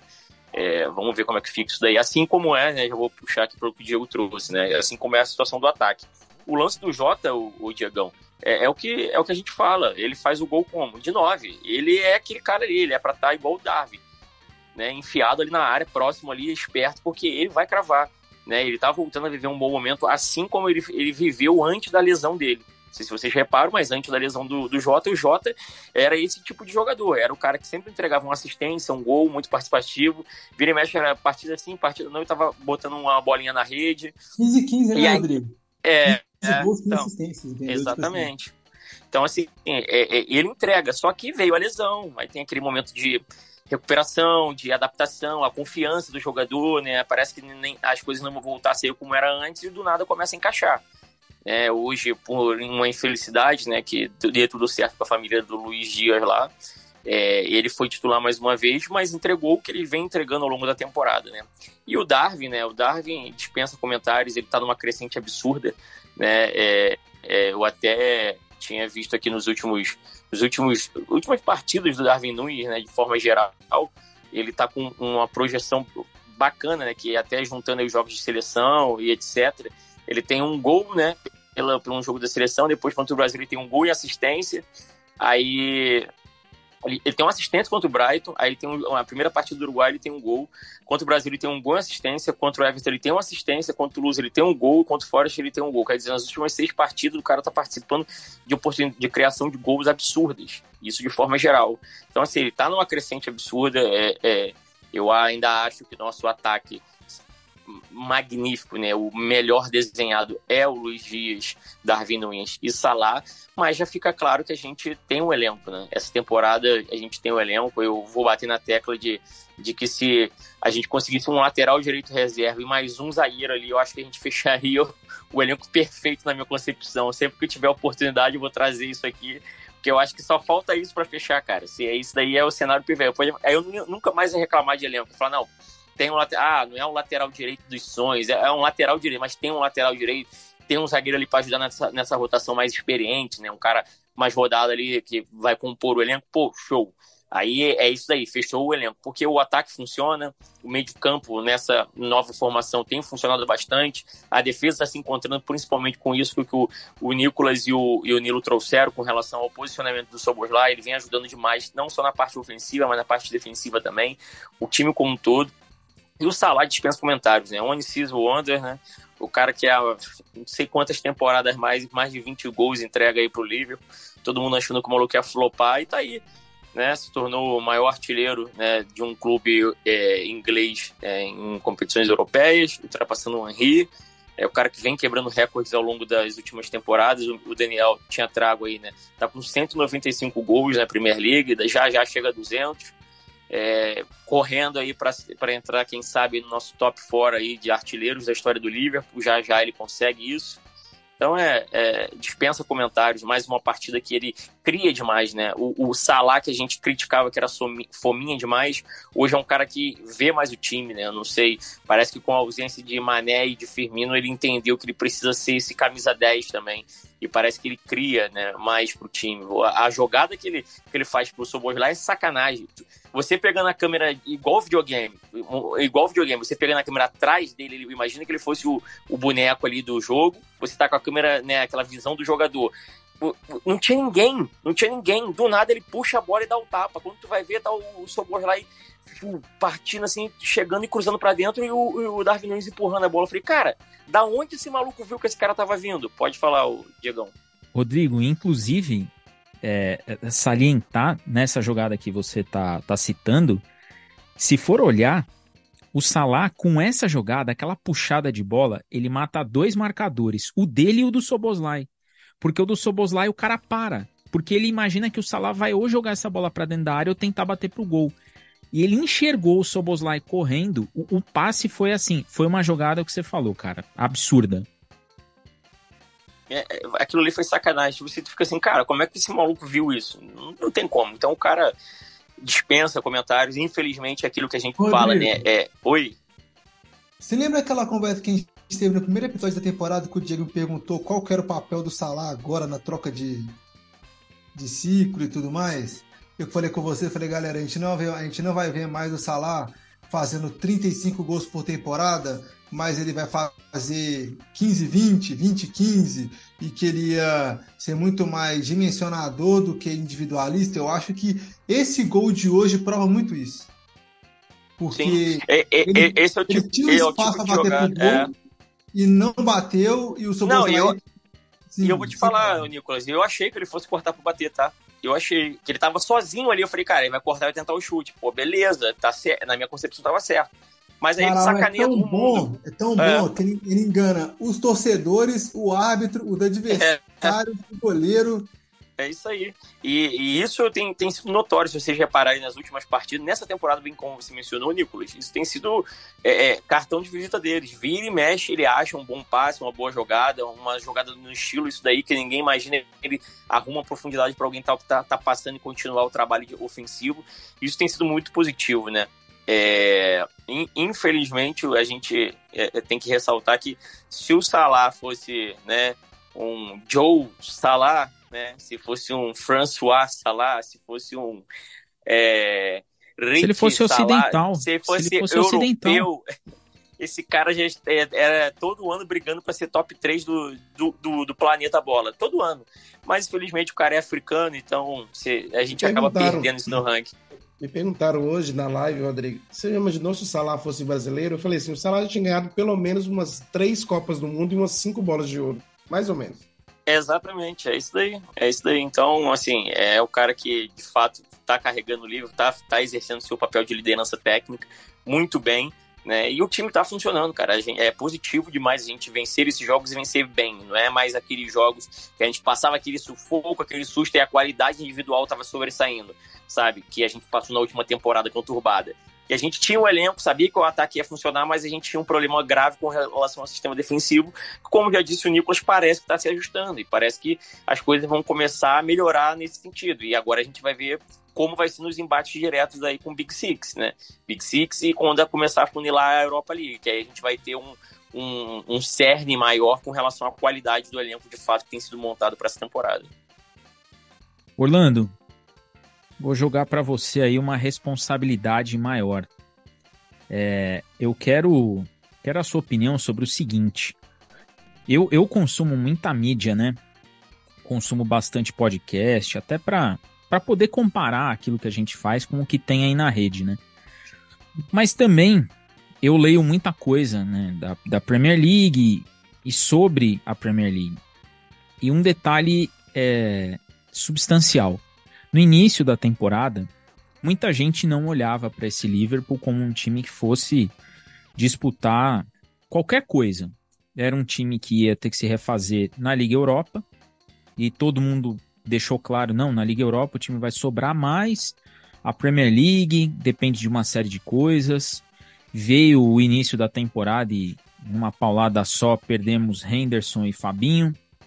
Chegou Endo, Soboslai, McAllister e Gravenbert e todo mundo continuou nessa ideia de que, poxa, o Liverpool é um time, é uma incógnita. Eu vi gente da imprensa colocar o Chelsea à frente do Liverpool como um time que, poxa, trouxe o Poquetino, Poquetino é construtor, olha os jogadores que chegaram, Lávia e Caicedo. E a gente olha hoje para o desempenho dessas outras equipes e olha o desempenho do Liverpool. E aí eu te pergunto, Orlando, começa a, se desenhar um cenário de que muita gente vai ter que engolir Liverpool e Klopp de novo, no sentido de aceitar e ver que o Klopp é um treinador muito de elite no sentido da construção do elenco e que o Liverpool é sim um postulante a título, que é aquele time que vai jogar bem, aquele time que vai se propor, é aquele time que vai buscar o jogo, aquele time que vai buscar o gol. Partida a partida, você consegue enxergar que o Liverpool vai tomando de volta o seu lugar de favorito? Ou ainda é cedo para a gente olhar e cravar isso daí? Vamos primeiro ficar com Manchester City, Tottenham e Arsenal e ver o que dá ou não? A gente pode olhar o Liverpool e falar: essa equipe aqui vai disputar o título sim. O que, que você está enxergando do, do time até o momento? Pegando o jogo de hoje, Orlando. Então, vamos lá. Primeira coisa, se tiver alguém que tiver que engolir alguma coisa, que sou eu em primeiro lugar. Porque eu disse lá no início da. No primeiro episódio da temporada, acho que no jogo pós-Chelsea, que o livro estava uma zona e que eu não acreditava por causa daquele jogo, aquela coisa toda. Reclamei muito. Eu falei naquele dia tudo isso. Eu fui o primeiro a dizer assim, não sei do restante da mídia aí, porque tô falando por mim que eu prestei atenção. E depois a coisa foi melhorando, cara. E foi tomando uma cara a partir do segundo, terceiro jogo. Eu falei, pô, não, é uma coisa interessante. Tá? E eu realmente eu fui o primeiro faço autocrítica. Lembra que eu falei aqui no, no podcast aqui, eu desci ali no livro pós primeiro jogo contra o Chelsea. E agora, assim, em relação ao favorito, eu não digo. Tá? Acho que favorito é uma palavra muito forte para essa fase do campeonato. Ainda mais que nós temos clubes frente, nós temos que ser, nesse ponto, humildes. O Tottenham tem praticado futebol fantástico, o City é o atual tricampeão, nunca se subestima esse time, e o Arsenal brigou pela temporada passada até o final, liderando o campeonato boa parte. Só que uma coisa me surpreende, sim, aí cala a boca de muita gente, e de quem quer que tenha falado que não daria. O Liverpool está no bolo. Se tem ali o bolo de três favoritos, o Liverpool está no bolo. E essa temporada tem sido um pouco atípica, porque a gente não esperava um Tottenham, a gente esperava um Tottenham de reconstrução, não um Tottenham de regularidade. E é um Tottenham de regularidade, de excelência até o momento. Pode ser que mude daqui dois, três meses, mas até o momento é um Tottenham de excelência. E a o City não costuma perder tantos pontos nessa altura do campeonato como vem acontecido, entendeu? O City perdeu dois jogos seguidos, se eu não me engano, há um tempo atrás. Isso é uma coisa muito atípica, cara, nessa fase do campeonato. Então, e o Liverpool se reencontrou, se reestruturou, tem um, uma maneira de jogar assim mais completa do que os últimos anos. E, e, surpreendeu. Eu não esperava esse tipo de do Liverpool. Então, assim, eu digo o seguinte: não pintou um grande favorito, tá? Mas no bolo dos favoritos, o Liverpool se colocou. O que já é um avanço em relação ao, à última temporada, um grande avanço, de passagem. Então o Liverpool tá no time ali que se pintar ali em janeiro, fevereiro, olha, dá para ser campeão tá na frente ali, ou tiver. Que deve esse, esse funil deve diminuir, tá? Ele deve cair para dois daqui a uns dois, três meses, mas no momento é isso. O Liverpool briga sim, tá no, tá no bolo e tem a vantagem, né? Uma vantagem, uma desvantagem para vantagem, que o Liverpool sempre tem que estar na Champions League. Mas como não está na Champions League, pode tirar essa vantagem de fazer uns jogos de, como eu posso dizer, não de descarte, mas de poupar elenco na, nessa primeira fase, o que já é muita coisa. Se o Liverpool conseguir poupar elenco em seis datas de Europa League, olha quanta gente ali no trabalho da fisiologia, em conjunto com você conseguiu ali postergar para você evitar uma lesão, para jogar um Boxing Day, para jogar aquele janeiro e, e, dezembro maluco, entendeu? Isso é uma vantagem, coisa que está na Champions League não pode fazer por exemplo. Então a gente tem nessa. E respondendo, acho que a minha resposta fecha aqui. E só dando um pitaco aqui no assunto anterior, não quis interromper, a relação sobre o, o Rodrigo falou sobre o meio de campo do Liverpool é, com o McAllister e tal. É, dependendo de um jogo maior, você tem que alterar. Sim, ele tem total razão, porque uma coisa é você pegar o Nottingham Forest, que por mais que tenha feito ali uns 20 primeiros minutos até competitivo, mas tem uma diferença gritante. O Lee vai ficar com a bola o tempo inteiro, entendeu? O Nokia falhou com linhas baixas quando conseguiu competir, para tentar competir um pouco. Depois que fez 1x0, 2 aí a porteira abriu. Tá? E aí você consegue ter três meios ali de controle de bola, tendo uma McAllister vindo buscar aqui e ainda fazendo a primeira marcação. Até que um dos gols sai de uma roubada de bola do McAllister. Então, Ô, nesse tipo. Pode falar, Nick. Eu queria que você comentasse para mim a para do goleiro do Forest no terceiro gol. É só isso que eu queria que você fizesse. Não, eu vou, não vou, vou enfim. É isso, isso é a síntese da, da partida, irmão. Entendeu? É isso. Aí o Liverpool muito superior ao Foster nesse tipo de jogo. Dá para você jogar com, com três meias mais habilidosos, que, como disse o Nilo, todos têm uma pegada de meio de campo. O, todo mundo falava que o Soboslai, não, não sei o que, o Soboslai marca sim. Tava fazendo essa mérito pro, né, acho que pro Nick, que foi, puxou essa primeira conversa em relação ao Henderson na função tática, não na, na técnica, o Soboslai está muito acima. Mas, sim, é, então, nesse tipo de jogo no Foz, que eu falei lá no grupo, cara, Foz não compete. Depois a gente fez o primeiro, fez o segundo, não tem mais competição, ficou até um jogo chato. Até um jogo, o time começou a marcar de maneira espalhafatosa, tentou subir só as linhas e, e virou linha de passe bobinho, né? Famoso bobinho aqui no Janeiro, toca a bola para um lado, o cara corta da bola, ele devolve, o outro. Você tá jogando contra criança, jogou futebol contra criança, que ela corre bola atrás da bola o tempo inteiro sem nunca conseguir ter a bola. É isso. Virou forte. Então, nesse tipo de jogo, aí que tá a vantagem de ter um meio de campo tão, na minha opinião, tantas opções de meio de campo e variadas. Então, não são pessoas que fazem a mesma coisa. São peças de características diferentes. E você altera jogo a jogo. Aí quando forte é você meter lá o Macalist lá, o lá e, fulano. E, é isso. Vai ter a bola o tempo todo o Macalist vai vencer. Nenhum ali é uma porcaria marcando. Agora, como disse o Rodrigo novamente, um jogo contra o City, um jogo que vai alternar, você vai ter um momento que você vai conseguir marcar é, com a marcação alta, até que você vai fazer bloco médio de baixo. Vai ter um momento do jogo contra o City que você vai ser dominado, irmão. E é natural, porque é o Manchester City. E você, de repente, tem que ter uma pegada mais no meio de campo. Então isso varia jogo a jogo, não é algo estático, como eu sempre falo aqui, e mérito total do Klopp, tá? Se alguém questionou o Klopp, é, assim, claro, crítica todo mundo merece, mas aquele questionamento que já existiu por parte da torcida aqui do Brasil, do Liverpool, é um tanto, né, um tanto exagerada, um tanto, enfim. Ah, acabou o ciclo do COP, não sei o que. Eu escutei isso em muitos lugares aqui em grupos que eu frequento, infelizmente, isso é totalmente errado. O cara já se reinventou aí, já encontrou uma nova maneira de jogar, entendeu? Isso, enfim, o Klopp novamente está no páreo. Pode falar, Nick. Eu queria que vocês passassem um recado para a galera que falaram assim em, em, em agosto, setembro, quando o, o Henderson e o Fabinho saíram, que a temporada tinha acabado. A temporada nem tinha começado, já tinha acabado. Eu quero que vocês passem um recado para esses caras aí, porque é, é impressionante como o Liverpool nunca é campeão, nunca ganhou um título de janela de transferência, mas sempre tá brigando na cabeça por qualquer campeonato que disputa. Então quero que passe o recado para essa galera aí, porque estão mal acostumados demais. Então, fica esse recado aqui, perfil de contratação para o clube. Agora, de fato, a, assim, a torcida do Liverpool no Brasil ela é muito apavorada como qualquer torcedor, e tem direito de ser, tá? Porque é o torcedor, e torcedor é paixão, cada um reage de uma maneira. Ninguém também aqui é obrigado aqui ao som Liverpool, não é o, o parâmetro máximo do que você tem que ser. Longe disso, torcedor. Pode ser o que você quiser. Favorado, você pode perder no jogo e achar que tá tudo errado, e no jogo tudo incrível. Mas o nosso trabalho aqui é um pouquinho diferente, tem que, né, formar muitas pessoas. Mas em relação ao Liverpool nesse sentido, cara, quando você perde Henderson e Fabinho, que são dois titulares, me diz qual é a probabilidade de você encontrar, encontrar no mercado, mesmo que você tenha direito, é, jogadores que encaixem perfeitamente no, no, no, tão rápido. Isso não é tão fácil.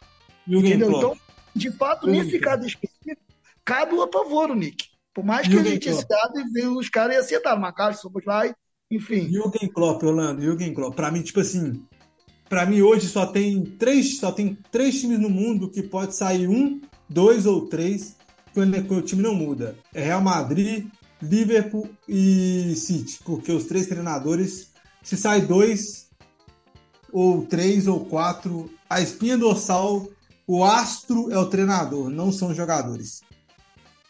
Aí o que você falou vem se provando nesse Liverpool aí, de fato, verdade.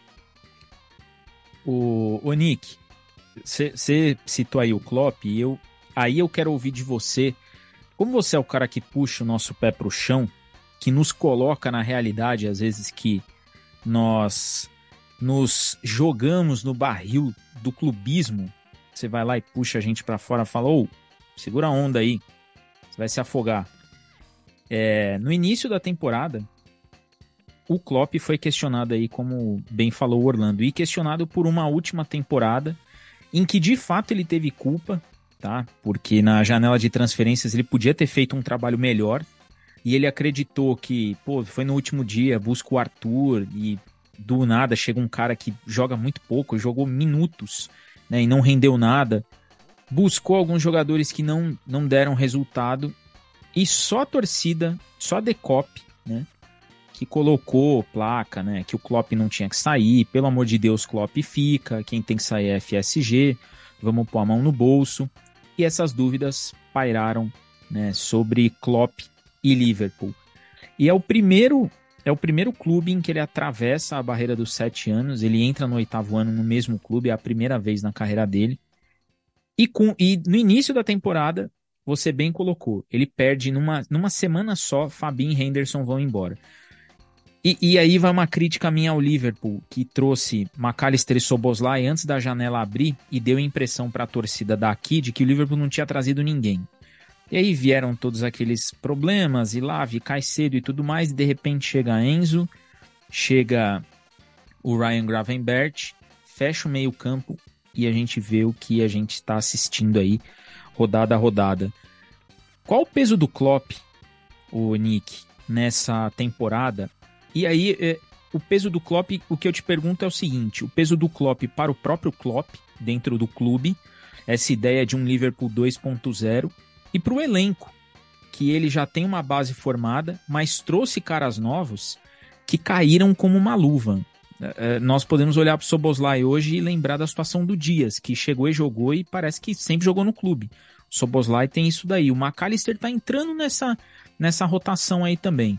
Mas qual o peso do Klopp para ele, Klopp, que também deve ter se questionado, e para o elenco, que olha e vê todas essas desconfianças que passaram e tiram tudo isso daí dentro de campo. Como que você enxerga essa, essa visão aí para quem criticava o Klopp e dessa e dele com ele e com o elenco?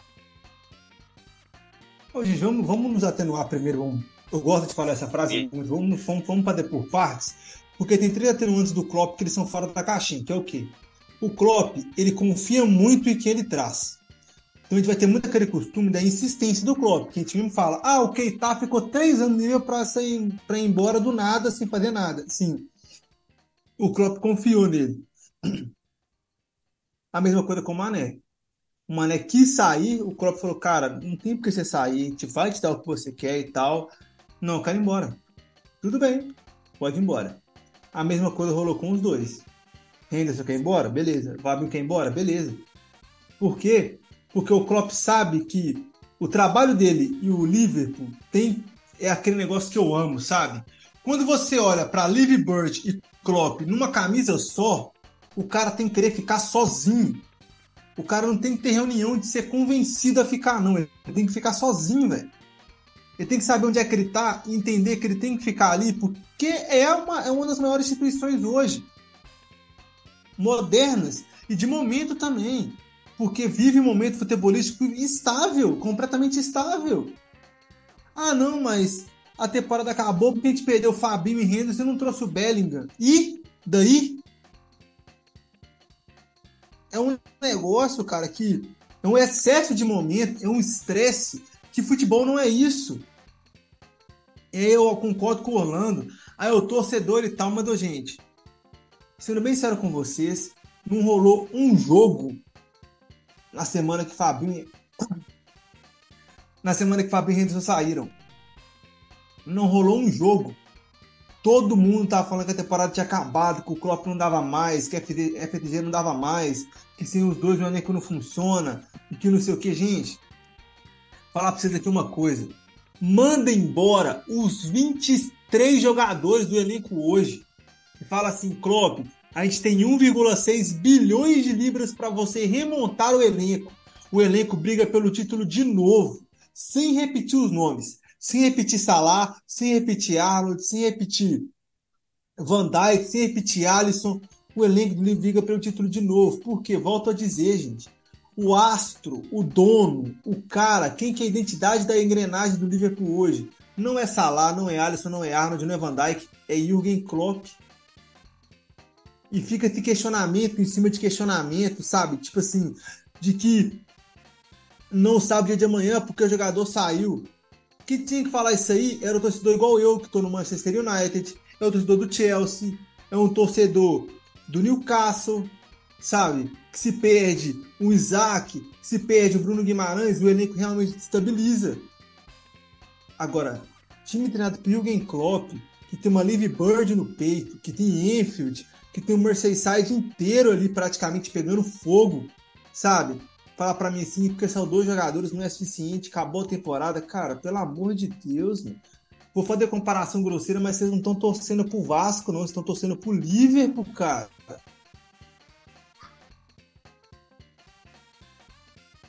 Vocês não estão torcendo para um time que está desestruturado internamente, não. É um time completamente estruturado internamente.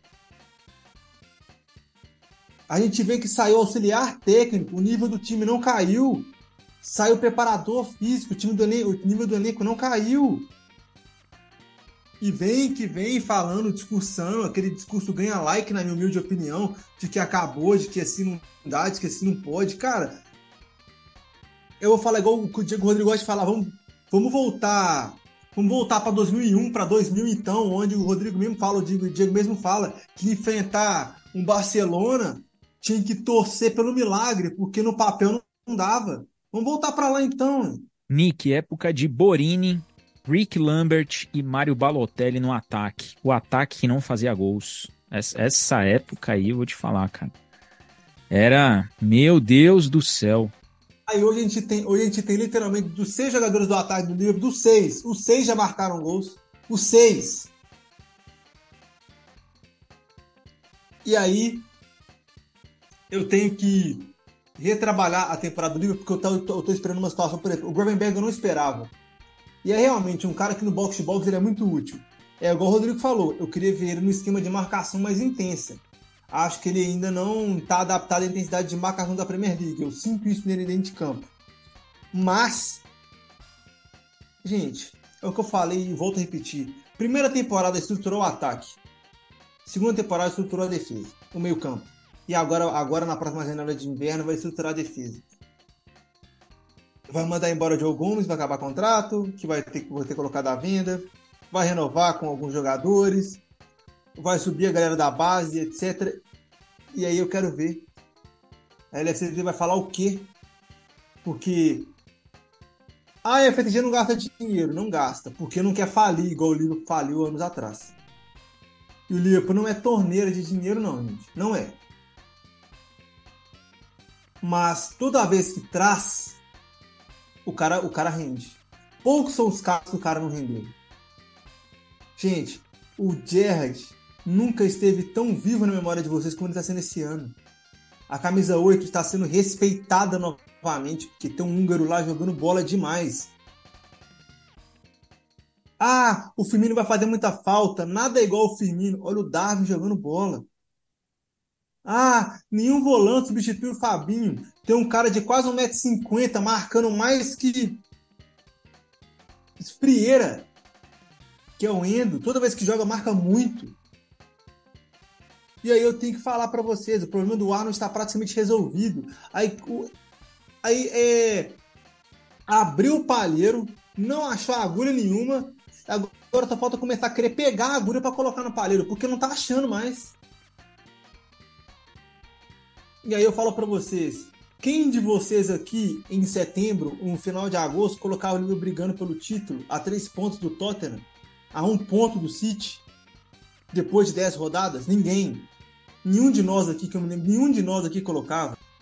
Detalhe que o jogo contra o Tottenham teve todo aquele componente, ou seja, é, era para ter uma outra situação nesse topo de tabela. Não, não era para estar é. tá do jeito que tá. Aí eu, aí eu volto a dizer, eu volto a dizer, confiem mais nas pessoas que estão dentro do clube de vocês. Esses caras merecem confiança. Esses caras não estão lá de agora. Esses caras já sabem o que precisa para ganhar e o que tem que fazer para ganhar. É simples, é direto, é sucinto. Se já sabe, dê tempo ao alemão. Que ele troca de boné, troca de jaqueta, de jogador, de preparador, a taça vem. Raramente não vem. Pra gente, pra gente finalizar aqui, eu vou vou jogar aqui pro Milo para você você encerrar este este episódio. Próximos jogos do Liverpool, né? É, agora tem o Bournemouth no meio de semana pela Carabao e deve jogar com o time B. Luton Town pela domingo que vem uma e meia da tarde pela Premier League. E o Toulouse, fora de casa, para selarmos a classificação de vez e bem provável que em primeiro do grupo na, na Liga Europa. É uma tabela que a gente pode olhar agora e falar: três vitórias são bastante é, acreditáveis. Dá para acreditar em três vitórias.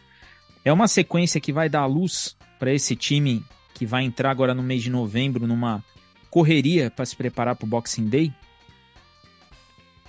Então, eu diria que até mais do que três. Eu colocaria aí a partida do Brentford também, que é logo após o Toulouse, como uma partida para se capitalizar três pontos. O Liverpool claramente tem uma escalada de dificuldade. Gente, vocês me perdoem a voz de novo, mas é porque hoje foi bravo. Mas o Liverpool tem claramente uma escalada de dificuldade até o compromisso do dia 25 do 11, que todo mundo já sabe que o Liverpool está mirando lá. 25 do 11, o Liverpool enfrenta o Manchester City no Etihad Stadium, logo após a data FIFA. Antes disso, o Liverpool tem, como o Diego bem disse, o Bournemouth, o, o time B pode, pode, perfeitamente vencer. O Bournemouth não está podendo colocar força máxima na Copa porque ele está muito encalacrado nas, lá, lá embaixo da Premier League. Então ele também não deve ir com força máxima, apesar do jogo ser no Vitalik Stadium, é fora de casa, mas a gente tem totais condições de, mesmo com o time B, vencer essa partida. Contra o Luton, o Liverpool tem mais uma partida contra um time retrancado, mas acho que o Liverpool consegue vencer também. O estádio deles não tem sido um estádio uh, hostil para quem está vindo de fora, pelo contrário, é um estádio até tranquilo de se jogar. Não estou aqui desprezando o Luton, não é isso que eu estou dizendo, mas é bem diferente do que você jogar num, sei lá, num, num, num Craven Cottage do, do Fulham, por exemplo.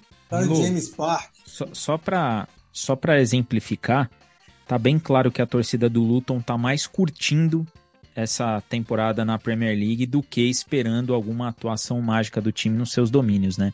É mais aquela Exato. recepção aos grandes jogadores que estão na Premier League e que vão jogar do que um, um jogo mágico do Luton Town. Eles estão vivendo os grandes momentos dele, deles, né? Na, na, na...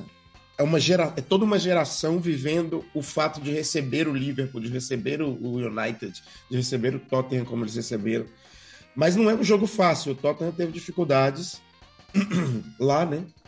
O Tottenham mesmo que jogou com eles recentemente. É isso. É, teve dificuldades. Se não me engano, foi com um gol contra que abriu o placar. Teve toda uma coisa assim estranha. Mas o Liverpool vai lá e tem condições de pegar. Aí contra o Toulouse, a gente precisa de um, de um tropeço aí do União Saint-Gilloise frente ao Lask. O União Saint-Gilloise que virou heroicamente a partida deles para cima do Lask nos últimos minutos em casa.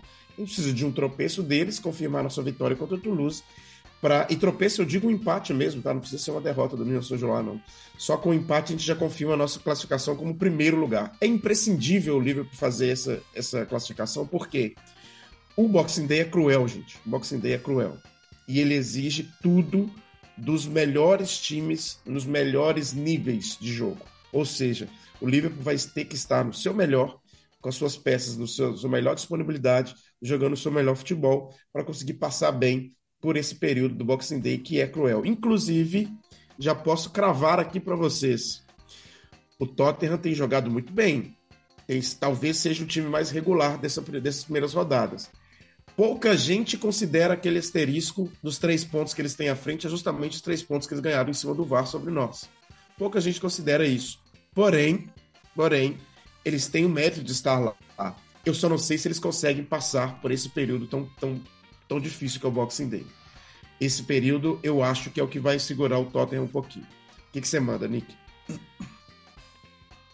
Para inteirar, mesmo mesmo se o União São João não, não, não, não, não perdeu empatar com o Lask, o Liverpool ganhar do Toulouse fora de casa, o Liverpool se classifica.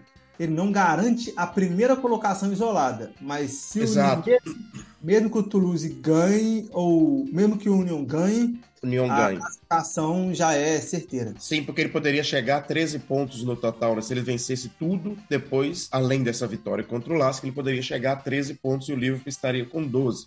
Mas aqui a gente está falando de primeiro lugar, né, gente? A gente está falando de encontrar lá na, na, nas oitavas de final. Ninguém quer ficar pegando os times da Champions aqui, principalmente num grupo como esse.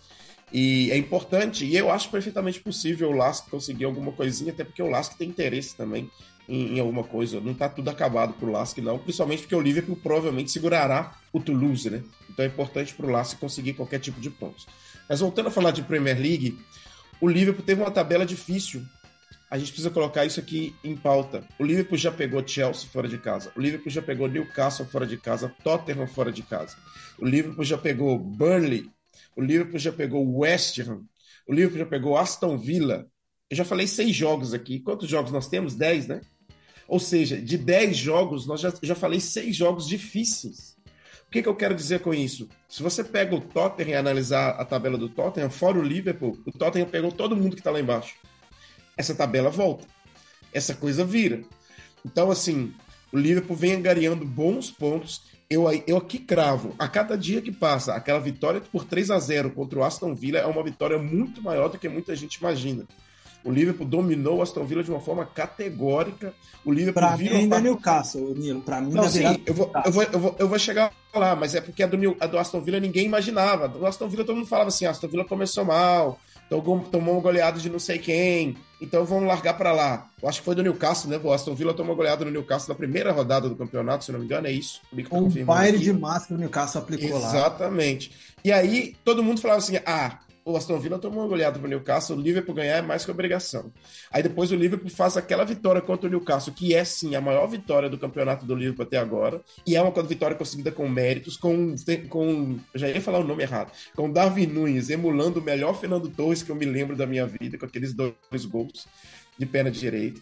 Enfim, o que eu quero dizer com tudo isso? Nós temos uma, um objetivo muito bem claro, que é estar no bolo. Nossa, nosso objetivo é estar no bolo nas dez últimas rodadas, gente.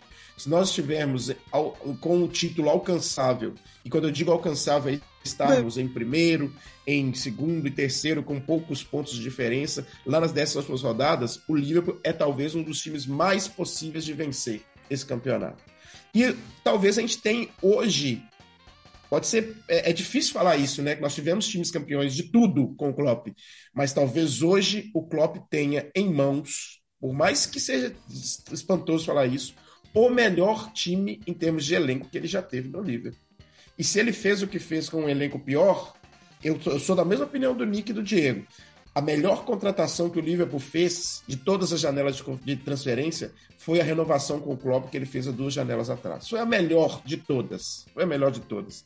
Aquele dia, inclusive, foi um, do, um das únicas, é, é, um dos únicos vídeos que eu fiz lá no Caminhantes que não era de, de, de jogo, porque valia a pena. A contratação do Klopp, a renovação do Klopp, valia a pena falar sobre isso a, a, é, é uma coisa muito impactante. O Liverpool tem uma tradição de poucos técnicos na história. O Liverpool consegue encaixar mais um técnico vai ficar muito tempo. E essa é a primeira vez que o Klopp faz um rebuild em um time dele. No mais, ele saiu antes de fazer um rebuild. No Dortmund, ele saiu antes de fazer um rebuild. No, no uh, e aí ele chega no Liverpool e a hora que acaba, o que, que acontece? Ele faz um rebuild. E agora nós vamos ver. É como se nós estivéssemos vendo um bis, gente. O Nick falou isso há duas algumas, algumas coisas aqui, é, é, algumas, alguns episódios para trás. Eu lembro que a gente teve até um corte muito legal, fez, fez reverberou bastante nas redes sociais, e que o Nick fala: é, o Klopp já está fazendo de novo o que ele fez no começo. Ele já está montando de novo o time, e dessa vez ele não sai do zero, ele sai do 40. Se nós temos do 0 a 100, o Klopp sai já do 40. Ele já sai do 40 e tem tudo para vencer tudo de novo. E agora, só para fechar com chave de ouro, o que o Nick disse é a mais pura verdade, gente. Aproveitem, parem de chorar, parem de fechar uma janela de transferência e olhar para janeiro. Parem de fechar janeiro e olhar para julho. Pelo amor de Deus, aproveita cada rodada que você tem. Seja assistindo um vídeo, seja ouvindo um podcast, seja buscando notícias no Twitter seja vendo os jogos, principalmente falando, porque esse time é bom demais. Tem muita gente que é nascida em 2019 com, como torcedor do Liverpool, né? Principalmente de tanto que veio aqui com relação ao Flamengo, aquela coisa toda. E não tem problema, aqui nós somos Liverpool, ninguém fala que você é menos torcedor por causa disso. Pode ficar tranquilo. Você é tão torcedor como nós. O que a gente te convida é para viver páginas imortais, como nós já vivemos lá no Gerrard, lá no Milagre de Istambul. Nós estamos te chamando para viver isso que está acontecendo agora, meu amigo. Não, não fique aqui pensando no que poderia ter sido. Fique aqui aproveitando o que, que é um Soboslai virar e falar com toda é, confiança, que alguns confundem com arrogância, que é, nós vamos disputar tudo, nós vamos ganhar tudo, nós queremos ganhar tudo. Fique aqui vendo um Arnold sendo gigantesco e postando fotos dos meninos do jogo contra o Toulouse. Fica aqui vendo o Arnold se transformando num capitão que muita gente não imaginava que ele poderia ser, que é o cara que vê o Gravenberg fazendo gol e ele vai no Darwin abraçar o Darwin, que acabou de perder um gol feito. Isso é um capitão, gente. Nós estamos, nós estamos vendo surgir um capitão na mais pura essência do que é ser capitão. E principalmente uma história linda que é um cara que é de lá de dentro. O cara nasceu no hospital de Liverpool, basicamente. Então, você está vendo uma das melhores histórias possíveis de um time que não precisa se render a dinheiros infinitos. Não estou falando que não tem dinheiro, a gente tem sim muito dinheiro americano ali colocado dentro, mas a gente não precisa se render a dinheiro infinito porque as nossas estrelas a gente forma em casa. Então, com essas estrelas que a gente forma em casa, com um técnico alemão, que é o mais scouser possível, talvez é o mais scouser dos alemães possíveis, e que se, essa. Aí você vai desculpar a gente, tá? Aqui nós somos Liverpool, só tem fã do Klopp. Você falar mal do Klopp aqui, você vai ter que brigar com pelo menos um seis. Porque aqui. No mínimo seis. Pois é, aqui a gente defende o Klopp mesmo, porque a gente está aqui, inclusive, para te ajudar a enxergar que existe muito mais do que bater recordes de transferências, existe muito mais do que trocar técnico no primeiro deslize. A gente está vendo aí o Chelsea que já está de novo na Berlinda, perdeu para o Brentford ontem, já está de novo o Pochettino na Berlinda. O grande bolão agora é quem vai cair primeiro, tem Hag ou Pochettino. Eu não queria estar na pele de nenhum desses. E aí, por isso que a gente evoca a música, né? I'm so glad that Jürgen is a red. Nós somos tão felizes e orgulhosos que o Klopp é um Red e na sua total essência. Muito obrigado, Klopp, por esses dias. Você está nos fazendo viver. E, gente, mais uma vez eu suplico, aproveitem. O futebol é muito legal ganhar os títulos, mas viver a caminhada é tão magnificante quanto. Então nós estamos vivendo uma caminhada absurda. Sejam felizes com isso. Perfeito, Nilo. Faço das suas as minhas palavras. A gente precisa aproveitar um pouco mais o que o que temos aí para ser para ser aproveitado, para ser temos um deleite aí com esse Liverpool. Eu, Rodrigo, Nilo, a gente já viu bastante coisa aí. Podemos falar tranquilamente que hoje a gente vive é, momentos maravilhosos com o Liverpool. E acredito que é isso, né, senhores? Trouxemos tudo de dois jogos. Próximo episódio também já aviso vocês que serão dois jogos o jogo contra o jogo contra o Bournemouth no meio de semana e o jogo do final de semana contra o Luton Town. Faremos todos pós-jogo contra o Luton Town aqui. Imagino que pelo horário da nossa gravação, provavelmente enquanto estivermos gravando, Nilo estará na live. Porém, tudo pode acontecer. O Orlando, começo com você, o agradecimento a todos aqueles que nos ouviram e o você até bem breve, porque próximo episódio eu espero que você esteja feliz. Você sabe que torcerei para que você me mande um áudio é, ligeiramente alcoolizado e dizendo: é campeão, Diego. Ah, Diego, agradeço muito. Eu espero realmente ganhar a Libertadores semana que vem. Eu, enfim, o sonho da minha vida. enfim, é dar um abraço aí, agradecer ao torcedor ouvinte. Lembrar que eu também vi muita coisa, tá? Eu também vi muita coisa, acompanho desde 2005 e, enfim, e eu, eu corroboro totalmente a palavra do Nick e do, e do Nilo, sabe? Aproveitar também, ficar um pouco menos pilhado com isso. Agradecer a presença do Nilo, do Nick, do Rodrigo, do Daniel, que fez uma grande participação. Um motivo nobre ele teve que ir lá. E até a próxima, que seja um episódio de vitória e um episódio de título do Fluminense, caso eu venha aqui gravar, enfim, para comemorar também. Abraço para todo mundo e até a próxima. Rodrigo, você que está comigo desde o episódio 1, desde o episódio 1, você está aqui junto com a gente. Avisa o pessoal que estamos chegando nos 150, Rodrigo. 150 episódios vem aí, podendo ser este o episódio contra o Manchester United, mas isso fica para depois. Avisa o pessoal que final de semana que vem Estamos de volta com mais dois jogos do Liverpool aí. Estrada longa, né? Rapaz, quanta coisa já aconteceu já nesse, nesse podcast aqui. É bacana poder fazer parte disso tudo, bacana poder ver as, as transformações que nós mesmos tivemos, né, Diegão? Nossas melhorias aqui, até em, em apurar e trazer as informações para nossos queridos ouvintes. Agradecer a eles, né, que estão com a gente aí, justamente nessa jornada há bastante tempo já. E seguimos mais uma semaninha aí de jogos. Final de semana que vem tem mais podcast da Somos Liverpool aqui, se Deus quiser, com a presença de todos, que é muito bacana ter o quórum lotado assim, ter a mesa cheia, né? Várias, várias ideias, vários, vários assuntos acabam surgindo, cada um com um ponto de vista. E o melhor ainda, que né, quem para para ouvir, eu fico imaginando os caras falando, pô, parece que eles devem imaginar assim, pô, esses caras devem sentar antes, resenhar sobre o que eles vão falar e falar, porque, cara, as coisas são muito coesas, um encaixe perfeito. Não, gente, a gente não resenha antes sobre nada do que a gente vai falar, é tudo no alvivaço. A gente resenha sobre uma série de outras coisas, o mundo, o futebol brasileiro, a gente reclama de outras coisas, fala também um pouquinho do jogo do Liverpool em si, mas assim, bem supérfluo ali, é bem uma coisinha bem antes ali de iniciar a gravação, é que realmente que o pessoal meio que se entende por, por car características e qualidades de torcedor mesmo. Então, graças a Deus, deu tudo certo. Até com o nosso torcedor rival aqui, que está com a gente nesse projeto, já tem um tempo, ele já assimilou também como é que as coisas funcionam, tem uma ótima, é, uma ótima ótica de futebol, que é o Nicolas, e acaba meio que encaixando tudo. Fica tudo muito, muito bem amarrado, né? É, isso é muito bacana, é bom que a gente tenha essa resenha leve e bem coesa. E eu espero que todos vocês tenham gostado aí. Um salve a todos, né? Continue compartilhando nosso conteúdo, seguindo nossas redes sociais, seguindo e compartilhando os conteúdos também dos caminhantes LFC. E não esquecendo que toda vez que tem jogo do Liverpool, tem a live do Nilo. Porra, então acabou, acabou ali, tá de bobeira, sentou, putz, tô aqui, vi o jogo, cara, jogo maneiro. Já cola ali no YouTube, no celular mesmo ali, ó. Opa, o Nilão vai falar agora e já acompanha. Tá vendo que o camarada tá aí, ó. Pra, basicamente sem voz aqui com a gente no podcast, porque ficou mais de duas horas lá na resenha com o pessoal. Então vocês estão perdendo um conteúdo sensacional. Então colhem com a gente, colhem com o Nilo, continue seguindo o nosso trabalho. Um forte abraço a todos e vocês jamais caminharão sozinhos.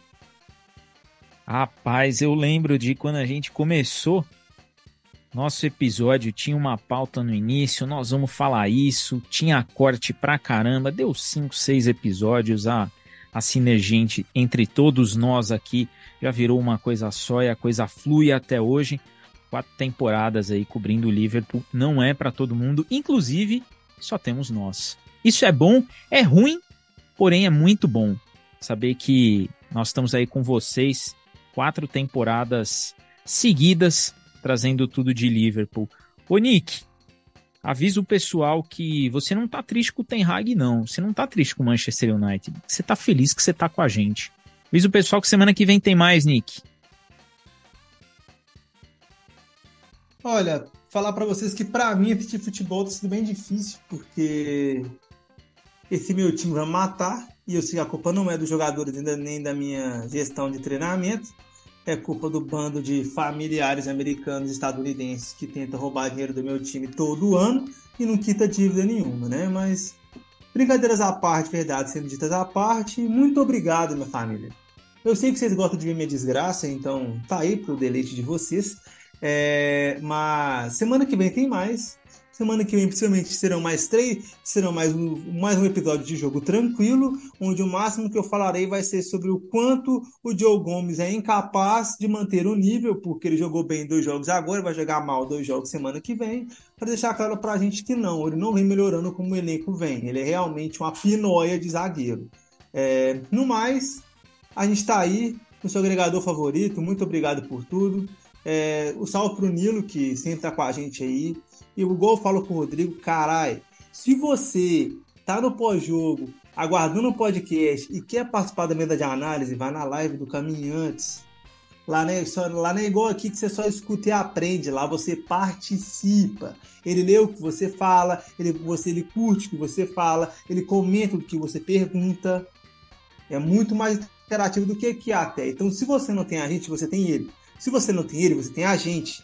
E assim vai a sua rotina. E se você não tem nenhum dos dois, você não caminha sozinho, porque você vai ter o Liverpool junto de você. É isso. E até a próxima, galera. Tudo nosso. Nilo, fecha o episódio de hoje contigo, que chegou aí, subiu a placa de substituição. Sai, Dani. Beijo no seu coração, Dani. Chega o Nilo. O nível se mantém no alto, tal qual o Liverpool quando faz as suas substituições, mantendo ali o padrão. Avisa o pessoal, Nilo que meio de semana tem pré-jogo, tem pós-jogo, tem jogo, tem live e no fim de semana tem nós. Então, pessoal, quero agradecer a vocês, pedir desculpas pela intromissão aqui no meio do episódio e agradecer pela hospitalidade de todos vocês. Olha, todo mundo já está sabendo, Rodrigão e o Nick também já falaram ali demais de como que funcionam as coisas. O que eu quero salientar aqui, adicional que eles falaram, é que também tem as redes sociais. No Twitter e no Instagram da Somos Liverpool, dos caminhantes, você fica sabendo de tudo, de todos os detalhes que a gente precisa passar mais rapidamente. Por exemplo, vai virar um mês agora. Daqui a dois dias viramos para novembro. E sabe o que, que vai acontecer? Lá no Instagram, lá no Twitter da Somos Liverpool, da, do Caminhantes, vai ter os jogos do Liverpool para você já marcar na sua agenda e você saber esse dia aqui, meu amigo, eu tenho que remarcar essa outra coisa, porque tem jogo do Liverpool.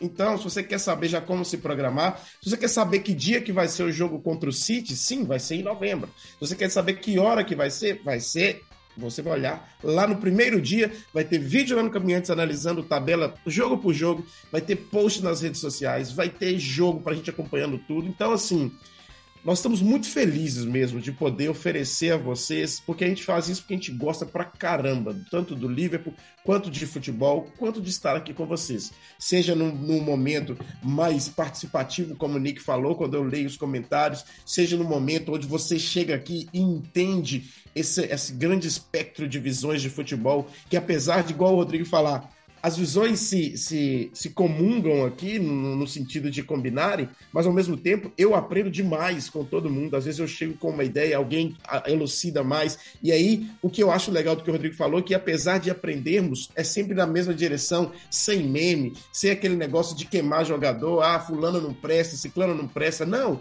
observar qual é o contexto de fulano, ciclano, beltrano. Então aqui não tem bobeirinha, aqui não tem caça-clique, aqui não tem gente que fala sem saber e sem algum tipo de base do que está falando. Tá certo? Muito obrigado por mais essa, esse, esse episódio.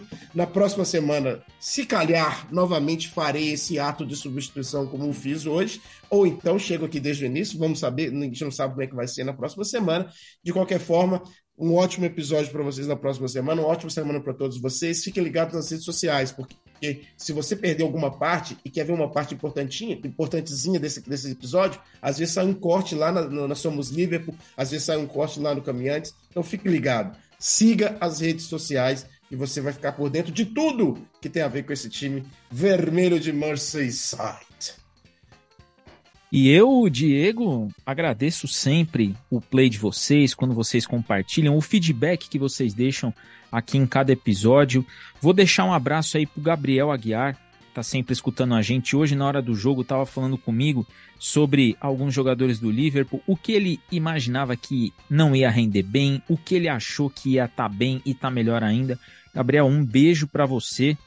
Continue ouvindo a gente, não deixe de nos escutar, por favor. E sempre que possível eu te mandarei um abraço aqui. Um abraço para todo mundo que escuta a gente, que compartilha, que divulga. Um abraço para o Marquinhos lá em Liverpool, que tá ali na ânsia de assistir um jogo em Enfield e eu tenho certeza que quando ele estiver lá, ele vai mandar um salve para a gente. Deixo aqui os meus já conhecidos e carinhosos beijos no coração e fui!